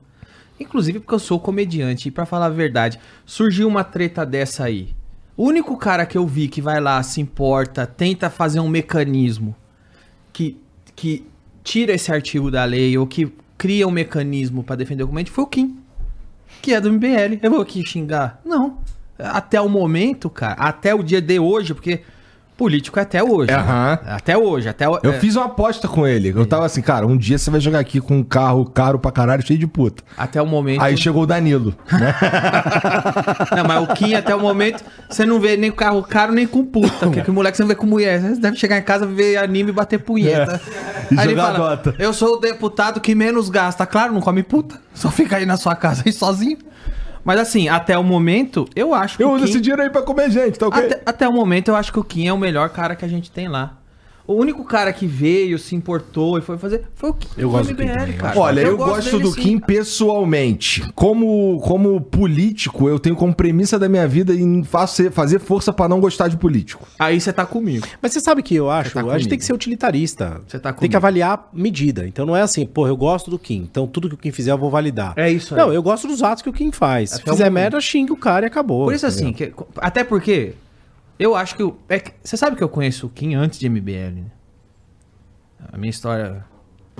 O Kim. Não a- sabia. a- aconteceu uma. Como que eu conheci o Kim e tal? Nem existia MBL. E. e a, a- teve uma época da minha vida que eu era. eh, lá atrás, todos os comediantes estavam zoando. Todo mundo. Você vai ver print meu no, no, no, no Twitter, eu e o Gregório disputando quem zoava mais a Dilma. Aí chegou um momento que a agendinha chegou no stand-up comedy. E aí, esses comediantes passaram a dizer que era machismo zoar a Dilma. E eu, durante um tempo, junto com outros comediantes, claro, não sou o único, cara. Tem muitos outros aí que se manteve a independência e justi- ju- justiça seja feita. Rafinha, Oscar, é, é, Maurício Meirelles. Teve grandes nomes, Léo Lins, Murilo, grandes nomes que manteram a independência, que manteram zoando tudo. Eu fui um desses nomes. E durante um tempo, acho que como por causa do talk show, meu trabalho foi dando certo, eu cresci bastante. Eu comecei a virar o cabeça de alvo e tomar tiro pra todo lado, toda hora. Teu, teu programa é boicotadaço? Hoje não mais, eu, eu acho que eu. Se tornou relevante demais pros caras conseguirem boicotar. Ou eu simplesmente peguei tanto a doença do cancelamento que o meu corpo adquiriu imunidade. É possível também. Sabe quando a, a- Ah, Cuidado com isso. Não. Eu acho que eu adquiri hoje, porque eu acho que ainda que o SBT me mande embora, eu vou, meu trabalho vai continuar. No palco, escrevendo, fazendo coisas. O público. Eu já tenho um monte de público que entendeu já quem são essas pessoas. Eu, eu só ganhei, cara, de lá pra cá. Quando as pessoas começaram a me fuzilar, as pessoas normais não entendiam direito o que estava acontecendo. E eu acho que resistir e ir explicando sempre o que tá acontecendo faz as pessoas entender bem o que tá acontecendo. E elas ficam com você. Então o Kim eu conheci meio nessa época. Foi uma época que eu tomava muito tiro de todo lado, politicamente incorreto, e eu tava no topo do mainstream e pouca gente vinha comigo. E o Kim era um moleque que tinha uma página de internet de zoeira. E ele foi um dos muitos perfis que eu conheci e tal. E foi depois do. E aí vinha o Kim zoar o politicamente correto comigo na internet, junto com outros perfis. E o Kim foi um desses caras. Nem tinha MBL ainda, cara. E depois surgiu o MBL, aí é o que eu disse. Aí as. as Quem os tinha in- um mulletzinho, é, né? Os interesses vão se convergendo, porque, pô, nesse interesse, por exemplo, de tirar um artigo. Ué, estamos falando de política. Política é interesse, certo? Política é um jogo de interesse também. De, de, de, eh, interesses que se convergem. O interesse pode ser. Não, nesse caso o interesse se converge, interesse- por exemplo. público. De vocês, nós sim. queremos derrubar uma censura e manter uma liberdade no meio da comédia. O único cara que se levantou foi o Kim do MBL. Ué, eu vou. Eu vou... Foi isso. Entendeu? Porque os outros estavam votando a favor. Então, assim, hoje. Agora sim, quem tá envolvido com política, às vezes, por melhor que seja o caráter, por melhor que seja a intenção, se vê, às vezes, acuado de um jeito que dança, dança. Até o momento eu posso dizer que eu tenho, eu acho muito bom o que o Kim tá fazendo. Salve, Kim. Ó, o Emanuel Alves mandou aqui, ó. Grande Danilo. Meu compadre, É? ele vai. Eu tenho um filho, Ah. pouca gente sabe, tá? Que é um aspirador de pó que eu comprei nos Estados Unidos. Eu chamei ele de. É um iRobot, né? Mas eu dei meu sobrenome pra ele. Hoje ele chama iGentile. O menino, velho, aspira a minha casa inteira. É um puta menino bacana. Você trabalha infantil, hein, cara? Não, não, não, mas ele, ele gosta, ele nasceu pra isso. E o Manuel Alves vai ser o padrinho do meu filho. Eu vou, quando eu vou batizar o meu aspirador, ele vai ser o padrinho. Entendi. É. Siga firme nos seus posicionamentos, pois representa boa parte da população que não cai em papo de malandro e não tem bandido de estimação. Forte abraço do seu compadre, Emanuel Alves. Grande Manuel Alves, meu compadre. Eita, compadrão. Ó, o Volmar Furlan Júnior. Boa noite. Danilo, a parte do seu filme sobre pedofilia com participação do Porchat, pra mim é uma cartilha contra a pedofilia. Contém tudo que um adolescente não deve fazer. Contém tudo que um adolescente não deve fazer. Cara, volta com um show pré-eleição politicamente incorreto. Isso aí deve ser uma parada que vagabundo te pede direto pra voltar com algo. É, Porque tu tá bom, quanto tempo tá fazendo stand-up? Tempo É. pra caralho. Então volta com, sei lá. É que eu fiz meio uma tradição na minha carreira que toda véspera de eleição eu faço um show de stand-up, transmito ao vivo na internet, falando mal de todos os candidatos. Então provavelmente é disso que ele tá falando. Entendi. Eu tô ligado, eu já, já vi. E sobre a pedofilia no meu filme, veja só, todos os bolso... quando o filme saiu e o PT tava me metralhando, todos os bolsonaristas ficaram a favor do filme. Depois, quando eu comecei, o Bolsonaro assumiu, eles viram que eu ia continuar fazendo o que eu faço, que é zoar presidente e zoar coisas que eu acho incoerente. Aí os bolsonaristas ficaram me caçando de todo lado. Eles adoram citar o caso do filme como se fosse a única censura e cerceamento de liberdade que eu tive no governo Bolsonaro. E eles justificam, é porque tinha a cena de pedofilia. Meu amigo, não foi a única. Eu acabei de citar aqui o, o caso da lei de fundo partidário. Fora, sem contar, muitas vezes que os caras ligavam, enchendo meu saco, pressionavam pelo meu emprego, não tem problema nenhum em falar. Então, é, é, de todo modo, esse filme aí que, que ele diz, cara, a pedofilia estava num, num registro cômico em um vilão cômico. Não era uma apologia pedófila. Apologia é se o herói fosse pedófilo. é o vilão que é pedófilo. E o vilão que pratica a pedofilia, que aliás, eu sou muito grato que o Porchat topou fazer o papel. Essa é a verdade. O Porchat é um, é um grande ator de comédia. Eu discordo dele em vários posicionamentos a respeito desse tema. Mas ele foi um colega de comédia que topou fazer um vilão Mas ele tava defendendo o Léo Lins no Twitter. já voltou atrás. Já fez um vídeo voltando atrás e, e dizendo, inclusive, que é racista. Insinuando que o Léo é racista, pelo visto, entendeu? Tu viu o vídeo do Di Lopes sobre esse vídeo dele? Eu sei que ele fez esse vídeo. Eu Ô, tava só te provocando. O Di Lopes é um completo retardado. Tu viu? Não, peraí. Eu tô vendo o o vídeo do Di Lopes, aí ele começa a pôr na plaquinha do Porsche hippie. Que é uma boa ideia, que eu vou roubar essa ideia dele e pôr na parede do meu bar. Todos os comediantes que ficam a favor de censura, eu vou botar hippie na parede do meu bar. Agora, o problema é que a hora que o imbecil do Di Lopes tira a placa, ele está com a cara pintada de azul. Com aquele queixo enorme, é um retardado, velho. É completo idiota. Ele fica... Puta que pariu. Puta que... É um idiota mesmo. É um Então idiota. você vê que a, a pedofilia tava no contexto de um vilão. E aliás, um vilão caga regra, porque no meu filme, o contexto, quem viu o filme é aquele cara que se faz de bonzinho, que é o cara que tem o discurso correto, socialmente responsável, que manda os meninos pegar no pau e é o vilão. E, enfim, foda-se. O Comi o cu de quem tá lendo mandou aqui, ó. Salve, salve família. Meu presidente. Pro Danilão, acho muito foda quando, se sai, quando você saiu em defesa do Léo Lins e sinto falta de você estar mais presente no seu canal do YouTube. O último vídeo seu tá com mais de 100 mil views e acredito que suas falas ajudam a combater a censura, mesmo que pouca. Não desanima, Palmito. Obrigado. Tu pode soltar vídeo por contrato Posso, obrigado, agradeço. Só quero corrigir meu amigo, ele falou que tá com mais de 700 mil views. Na verdade, tá com quase 4 milhões de views, mas é porque no YouTube 700 mil views, no Instagram 2 milhões e meio, tem mais sei lá quantos milhões no Facebook, deve estar tá dando uns 4 milhões de views. Caralho, o cara chupa o próprio pau, É. né? Bom, meu amigo, eu não tenho culpa. Eu não tenho culpa, eu sou foda, vou fazer o quê? E por que, que tu não posta mais lá? Cara, eu não posso. Com mais frequência. É que o meu canal do YouTube, na verdade, eu uso esporádico. Porque eu- todo o meu trabalho fica de YouTube voltado pro que é o de noite, né? Todo o conteúdo que eu crio. Aham, tem bastante coisa, né? Então, assim, o de noite hoje é, é chupa- chupando meu pau mais um pouco. É. Ele é o programa, o talk show de língua é, não inglesa maior do mundo. Terceiro maior talk show do mundo contando de língua inglesa. Então todo o meu foco hoje tá nisso, em fazer esse trabalho funcionar. Até porque o canal do YouTube, de verdade agora, só eu ganho. O de noite significa um emprego de um monte de gente que eu gosto muito, cara. que eu quero muito que continue trabalhando. E que sou bem feliz trabalhando com eles. Então é um projeto que eu faço questão de, de fazer funcionar. O Matheus Pimenta 7 mandou. Danilo, você precisa voltar a fazer humor como era no CQC.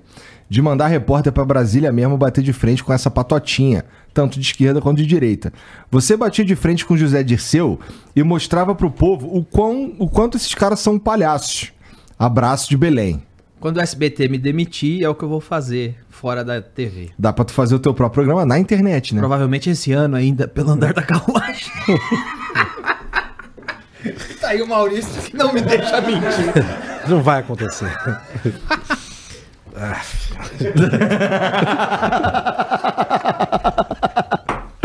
O Saulo Machado deu merda com gente do SBT. O caso do Teleton e o Léo. Eu acho que deu merda pro Léo, né? Claro que deu merda, foi demitido. cara. Exato, então. Não tem. Mas na verdade, assim, vou, eu não vou falar tudo que aconteceu de bastidor, porque é uma pergunta. é- essa é uma história do Léo com o SBT, não é uma história minha com o SBT. Mas foi uma sucessão de coisinhas, não foi isso que aconteceu. De Entendi. fato. entendeu? Não foi isso que aconteceu. Cara, acho que Teve eu uma vou precisar de um sucessão pouco mais de coisinhas. uísque, velho. Sério, um pouco mais aí pra mim. Mas, é, mas essa. mas- Quase lá, Mauricião. Vai, segue Mas essa, é o que eu posso dizer, que todo mundo vê, porra, o Léo continua sendo meu irmão. Aliás, eu chamei ele pra fazer. Essa semana ele tá no The Noite de novo. Que eu fiz um quadro rodada da noite de piada e ele está lá. O Léo continua sendo meu irmão e, e o que aconteceu entre ele e o SBT. Muita coisinhas de bastidores. Eu posso dizer que não foi isso que aconteceu. É, contou uma piada e foi demitido. Tem coisinhas, mas essa é a história do Léo com o SBT. Quando o Léo quiser, ele conte. O Thiago G. Bastos mandou. Boa noite, pessoal. Danilo, eu e minha esposa fomos os primeiros a entrar no seu bar na estreia. Primeira sessão vendida pelo Twitter, como show secreto. Teve filmagens, etc. Onde consigo vê-las?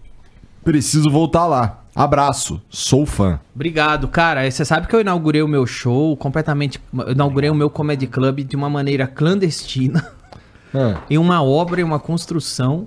Porque assim que o comedy club tinha a mínima condição de funcionar, eu precisava começar a pagar o aluguel do imóvel. Falei, vamos fazer um show secreto. Eu não vou falar pra ninguém que é meu comedy club. E aí, fiz os shows secretos e provavelmente esse cara aí tava lá no primeira E sessão. teve que eu- filmagem? Não teve. Então ele não- tá maluco. é, não teve filmagem não, talvez algumas fotos de quem tirou. Mas a pessoa entrou, a princípio eu anunciei como um show num lugar secreto. As pessoas entravam numa obra e nem sabiam o que era. E aí eu anunciava, pessoal, vocês são a primeira plateia que está no meu novo Comedy Club, que está sendo construído aqui. Entendi. Entendi. Então não tem filmagem, cara. Você tá maluco. Nesse dia aí tu fumou uma braba. Eu já recebi aqui umas boas, cara. Advocalvo. Eu gostei disso aí, É, porque velho. te- teve as advogatas, tem Advocalvo. advocalvo. é. Mas aquelas advogadas eram carequinhas também. Não, mas elas eram sucesso. Tá, entendi. Quem viu sabe. O Emanuel Alves mandou aqui. Meu compadre, só mais um ponto. O Diguinho quebrou duas garrafas de vinho puto que comprei no seu bar. Posso processá-lo? Processa esse desgraçado, o Manuel Alves, ele vive me contando as coisas que o Diguinho faz. Só faz merda, né? Por isso é meu. Por isso é um vagabundo, velho. Um estelionatário. Ele já teve aqui, velho. Cara, então. A impressão que eu tenho do Diguinho é que ele é boa gente, cara. Tô enganado? Todo estelionatário parece uma boa gente. Olha, eu não vou admitir que você fale assim do Diguinho, cara, na boa. Todo Desculpa, estelionatário isso- isso parece não uma vou. boa gente. O, o meu advogado... Chama teus advogados aí, advogado. Acontece o seguinte, o meu advogado, eu não falei isso, mas vou falar. Ele é da Sociedade Protetora dos Animais. então ele realmente fica muito entristecido quando eu falo do Diguinho. Só que ele tem que entender que uma coisa é uma coisa. O Diguinho, eu, é o meu gordo. Se ele quiser, ele procure no Ibama um alvará do gordo dele, cara. Você sabe, Se rir, tá fudido, hein? você sabe o que uma vez ele fez comigo? Ele pegou e falou assim: Doutor, preciso que você me ajude a, a dar uma sacaneada no Diguinho. E eu sou fã do Diguinho. Ele falou assim: Ó, manda uma mensagem pra ele sério. Porque tinha tal, tal do gordo do Danilo. Ele falou: manda uma mensagem pro Diguinho falando que você precisa dos documentos pra registrá-lo em meu nome.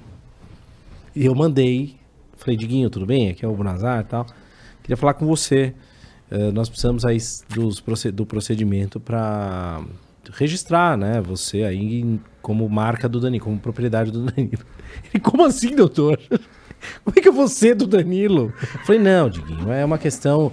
Você, você vai continuar com alguma autonomia.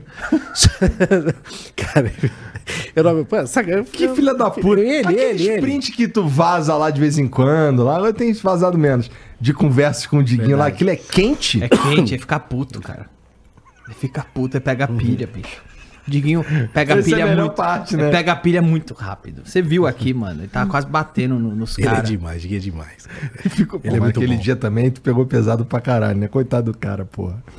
Mas Danilo, Maurício, muito obrigado por virem aí. Pô. Obrigado pelos presentes.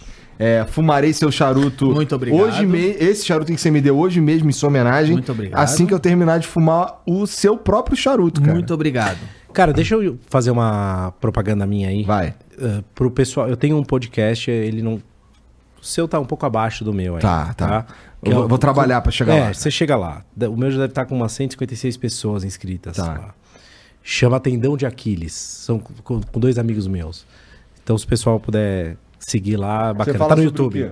Cara, a gente fala de direito, cultura, um monte de bobagem. Fala direito é o que menos fala. Mas fala, são dois amigos, tomamos vinho. Um charuto. Fuma charuto. Estoura uma braba. Não, a braba não. A braba, a braba quando desligam as câmeras. Eu nem sabia o que era estoura uma braba. Mas vai lá, tendão de Aquiles. E quais são Valeu. tuas redes sociais, cara? É, só tem o Instagram hoje em dia. Arroba Prof. Bonazar. Tá. No Instagram. Tá bom. E o Danilão, obrigado, obrigado também pelo, pelo, pelos lanches aí que você trouxe. Obrigado. Quem quiser, pede aí, my fucking comedy. Ó, Ó, peraí gost- que o, Di- o Diguinho tá ligando. que é, mano? Ô, velho, é, por- você tá aí com o Igor, tô vendo aqui, nem sabia que você ia, mas tô vendo aqui, fala pra ele levar o braço amendoim de novo. Ah, vai se ferrar, velho. Vai se ferrar. Ninguém quer esse merda aqui. Vai se ferrar, mano. Você é estelionatário. É, fala pra ele ver o Cláudio, que... que o Não, Cláudio o, o Diguinho manda o palhaço amendoim pra porta de loja por mil reais, fica com 990 reais e dá 10 de custo pro amendoim, velho. É um explorador do caramba, velho. Vai se catar, Ele quer mano. ter o gordo dele, pô. Eu tô indo comer, eu tô indo comer lá no, no Comedy, passa lá. Não vai lá não, que não tem ração. Vá se fuder. Bom, é... Bom, obrigado pelos presentes, obrigado por mais uma garrafa do vinho Putos. Obrigado. Tomarei com, com algum intelectual que vier aqui. Obrigado. Vai Faço ser uma questão. honra e um prazer. Obrigado pelo espaço, viu? E me fala tuas redes sociais também, pô. Apesar de todo mundo saber, mas é sempre bom falar. Arroba Danilo Gentili, tá bom? É, sigam, pra mim é muito importante seguir o My Fucking Comedy Club. É no Instagram, My F Comedy Club. É, realmente é um lugar que eu tô fazendo pra não abrir concessões. Todo comediante pode subir lá. Esses dias lá, tava lá, ontem tava lá, comediante de direita, comediante de esquerda, comediante que não tá nem aí pra política. O lugar lá é aberto pra todo comediante falar o que quer, sobre o que quiser. Sigam lá, MyF Comedy Club. E vou pedir também pra seguir o Instagram do Brazueira. Porque parece que eu anunciei e caiu lá, porque deu mais de 30 mil acessos. Então segue lá, ó, o arroba Brazueira, tá bom? Deixa eu, deixa eu só confirmar aqui, tá? Pera aí, ó. ó é arroba Brazueira. Isso, segue lá, arroba Brazueira, que você vai ver tudo sobre o mundo aberto de brazoeira que nós estamos fazendo. dá, dá, pra, dá pra eu entrar lá e jogar Dá pra tranquilamente? entrar lá e jogar tranquilamente. Tem missões, toda semana tem uma missão. No momento eu sou o presidente de Brazoeira e tô sequestrado, estão tentando me achar. Tem algumas missões. Pô, parece interessante. Vou dar uma olhada. Tu falou disso da última vez? Não, a última vez não tinha ideia do mundo aberto. A última vez eu só falei das NFTs. Tá, por isso que eu não sabia, então. Isso. E de lá, as a NFTs bateu um recorde de venda, a gente achou, pô, tá uma comunidade envolvida com, a- com o storytelling que nós criamos da NFT. Vamos fazer isso virar um jogo. Então tamo no mundo aberto. E aquele quadro lá, já saiu, já foi embora? Aquele quadro bonitão? Tá sendo, tá guardado pra ser leiloado. É? É. Porra, tu já viu o quadro? Já, bem Porra, legal. bonitaço, cara. Bonitaço. Foda quem trouxe, né? Mas o, o quadro é bonitaço, cara. Mas, porra, é, nesse dia, deixa eu te contar um bastidor aqui. Nesse dia, é, veio o- o- uma das advogatas do Danilo, que foi na primeira vez. Na primeira vez, a minha esposa chegou com um porrete, tá? Isso. Ela chegou com um pedação de pau. O Totalmente Danilo, justificável. não, o Danilo, ele tá. Cara, a cena foi a seguinte: o Danilo, ele tava sentado desse lado da mesa, inclusive, só que mais ali pro fundo. Não era aqui, era um outro estúdio. E com uma moça no colo. A moça tava com a mão dentro da calça dele Não é assim. e um charuto na boca. Chegou a minha esposa com um porrete. Eu olhei pra cara do Danilo, ele estava assim, ó. Ele tava assim, ó.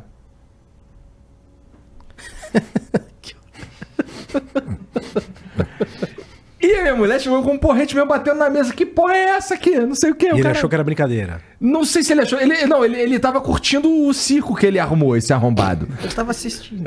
É.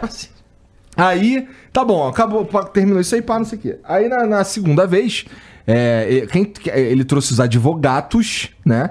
E uma das, das, é, das formações da, da, da advogada dele é, sei lá, alguma coisa a ver com arte. Daí ela que trouxe o quadro. ela é, é especialista em artes, ela tem alguns PHDs, tanto em direito quanto em artes. Entendi. É. Aí ela chegou trazendo o quadro. A minha esposa viu essa porra pela internet. Daí ela chegou aqui. Cara, ela trouxe um, ela trouxe o porrete. O porrete inclusive mora no carro dela, tá? Ela chegou com um porrete ou com a, Ela trouxe um facão. ela trouxe uma faca. Não, não, uma faca não, velho. Ela trouxe um facão, velho. Ela trouxe uma peixeira, irmão. Ela trouxe mal facão mesmo. E aí, a- essa menina, ela trouxe um buquê de flores pra Mariana e uma, e uma cartinha meio pedindo desculpa, tá ligado? É... Coisa fofa, velho. dizendo que era uma brincadeira, não sei o que, e deixou aqui. Aí o Danilo desceu, quer dizer, o Danilo tava indo embora, não sei o que, e uma moça que tava aqui falou assim: Ali, Mari, que ela trouxe pra você. Ela, a Mariana nem tinha visto. Ela ali, Mari, que a moça trouxe pra você. Ela, a Mariana chegou, pegou. Ela trouxe pra mim esse buquê de flores. Eu- é, e, e essa carta, ela, ela pegou, não quero nem ler a carta. Ela trouxe pra mim esse buquê de flores, desceu correndo pra- e acabou com o buquê de flores na cabeça do Danilo. Um pedaço de pau. Ela fincou a faca na mesa. Lembra? O Di- Aí o Diguinho ficou aqui em cima com, com você. E, e falou, e o Diguinho falou que você ficou falando assim pra ele, que treta boa. Não, tu, o- o- calma aí, calma aí, calma aí. Calma Olha aí. essa treta. Olha, vem- Ele você falava consegue. Ele pro reproduzir o que você Diguinho. fez nesse dia? Vem cá, vem cá, vem Chega cá. aqui, cá. aparece na câmera ali, ó. É. Isso ninguém viu, foi com a câmera ninguém viu, desligada. Tipo, aconteceu tudo, eu tava tipo assim, eu amo meu trabalho, eu amo o trabalho. Todo mundo tava tipo, eu tava mais feliz aqui. Não, o- Eu amo meu trabalho, pulando. A atenção era quem vai ser esfaqueado. Eu ou as doutoras? E você, eu amo meu trabalho. Mano, vamos fazer stand-up? Isso é bom, velho. Eu sou bom? Você tem, você é bom, você tem carisma, você tem um tipo bom. Se você entender direitinho assim a, a lógica da, da, da estrutura da piada do stand-up, você vai arrebentar, velho. É o Danilo que tá falando, tá? Vai na minha. Você tem carisma, você é bom e você é, é divertido. Se você entender a, a, a, a estrutura, você vai arrebentar, velho. Você deve ter coisa pra caralho do seu país, da sua vida pra falar. Coisa das pra coisas que você caralho. passam aqui. Vamos marcar de tomar um café? Café? Não, não. Não tem, eu gosto de vinho. Vamos tomar um vinho. Nós vamos, vamos marcar uma madrugada de dar banho em mendigo, eu vou te explicar tudo. Você quer me dar, Danilo, que é isso? Não, não quero te dar não, velho. Sai daí, sai daí. Sai daí. Olha lá, viu como ele é bom, velho? Tem que fazer stand-up, mano. Tem que fazer stand-up esse cara, velho. Toma café zero hora, com um amigo. Ele quer te dar. Não, é sério, você vai arrebentar no stand-up, bicho. De verdade, vai na minha. Então, ó, ele já falou que quer que tu vá lá no programa dele também. Já pensou Estourou, que foda estourou você bastante. apresentando o Oscar, tomando um tapa na cara de algum ator? Seria foda, velho. Não, mas você é bom, você é bom, você é carismático, vai na minha. Então, gente, obrigado por virem aí. Obrigado, Obrigado, pela obrigado moral. por me receber aqui. É, Danielão, sempre que precisar, cara. Não precisa. Conte comigo também. Fiquei feliz que tô aqui de volta. Viu, tudo bem, velho. Posso antes de ir embora pedir pra entrar? Não. Tô com o pessoal aqui embaixo esperando. Deixa lá. Deixa lá. Então, ó, família, obrigado vocês que assistiram aí também. Segue os caras, segue o My Fucking Comedy Club. Tá aqui embaixo na descrição todos os arrobas, tá bom? É, obrigado por assistir, com certeza. E não esquece de se inscrever, dar o like aí, tá bom? Aqui na descrição tem as minhas redes sociais, a do Jean, tem o Discord também, onde vai acontecer o Afterflow, que a galera conversa sobre o que a gente conversou. E você pode virar membro também, que inclusive vai ter já já, às nove, um, um Extra Flow que a gente faz exclusivo pra quem é membro. Então ali a gente troca uma ideia, é uma parada é, para quem gosta do Flow, tá ligado? Então se você gosta, vira membro aí, custa menos de 8 reais, tá bom? E você vai curtir, tá bom? Um beijo pra todo mundo. Falou falar alguma coisa, Jean? É, é isso, um beijo pra todo mundo, obrigado pela moral aí vocês dois. É nóis. Obrigado. Valeu mesmo e contem comigo, tá bom? Um beijo, vocês aí, tchau.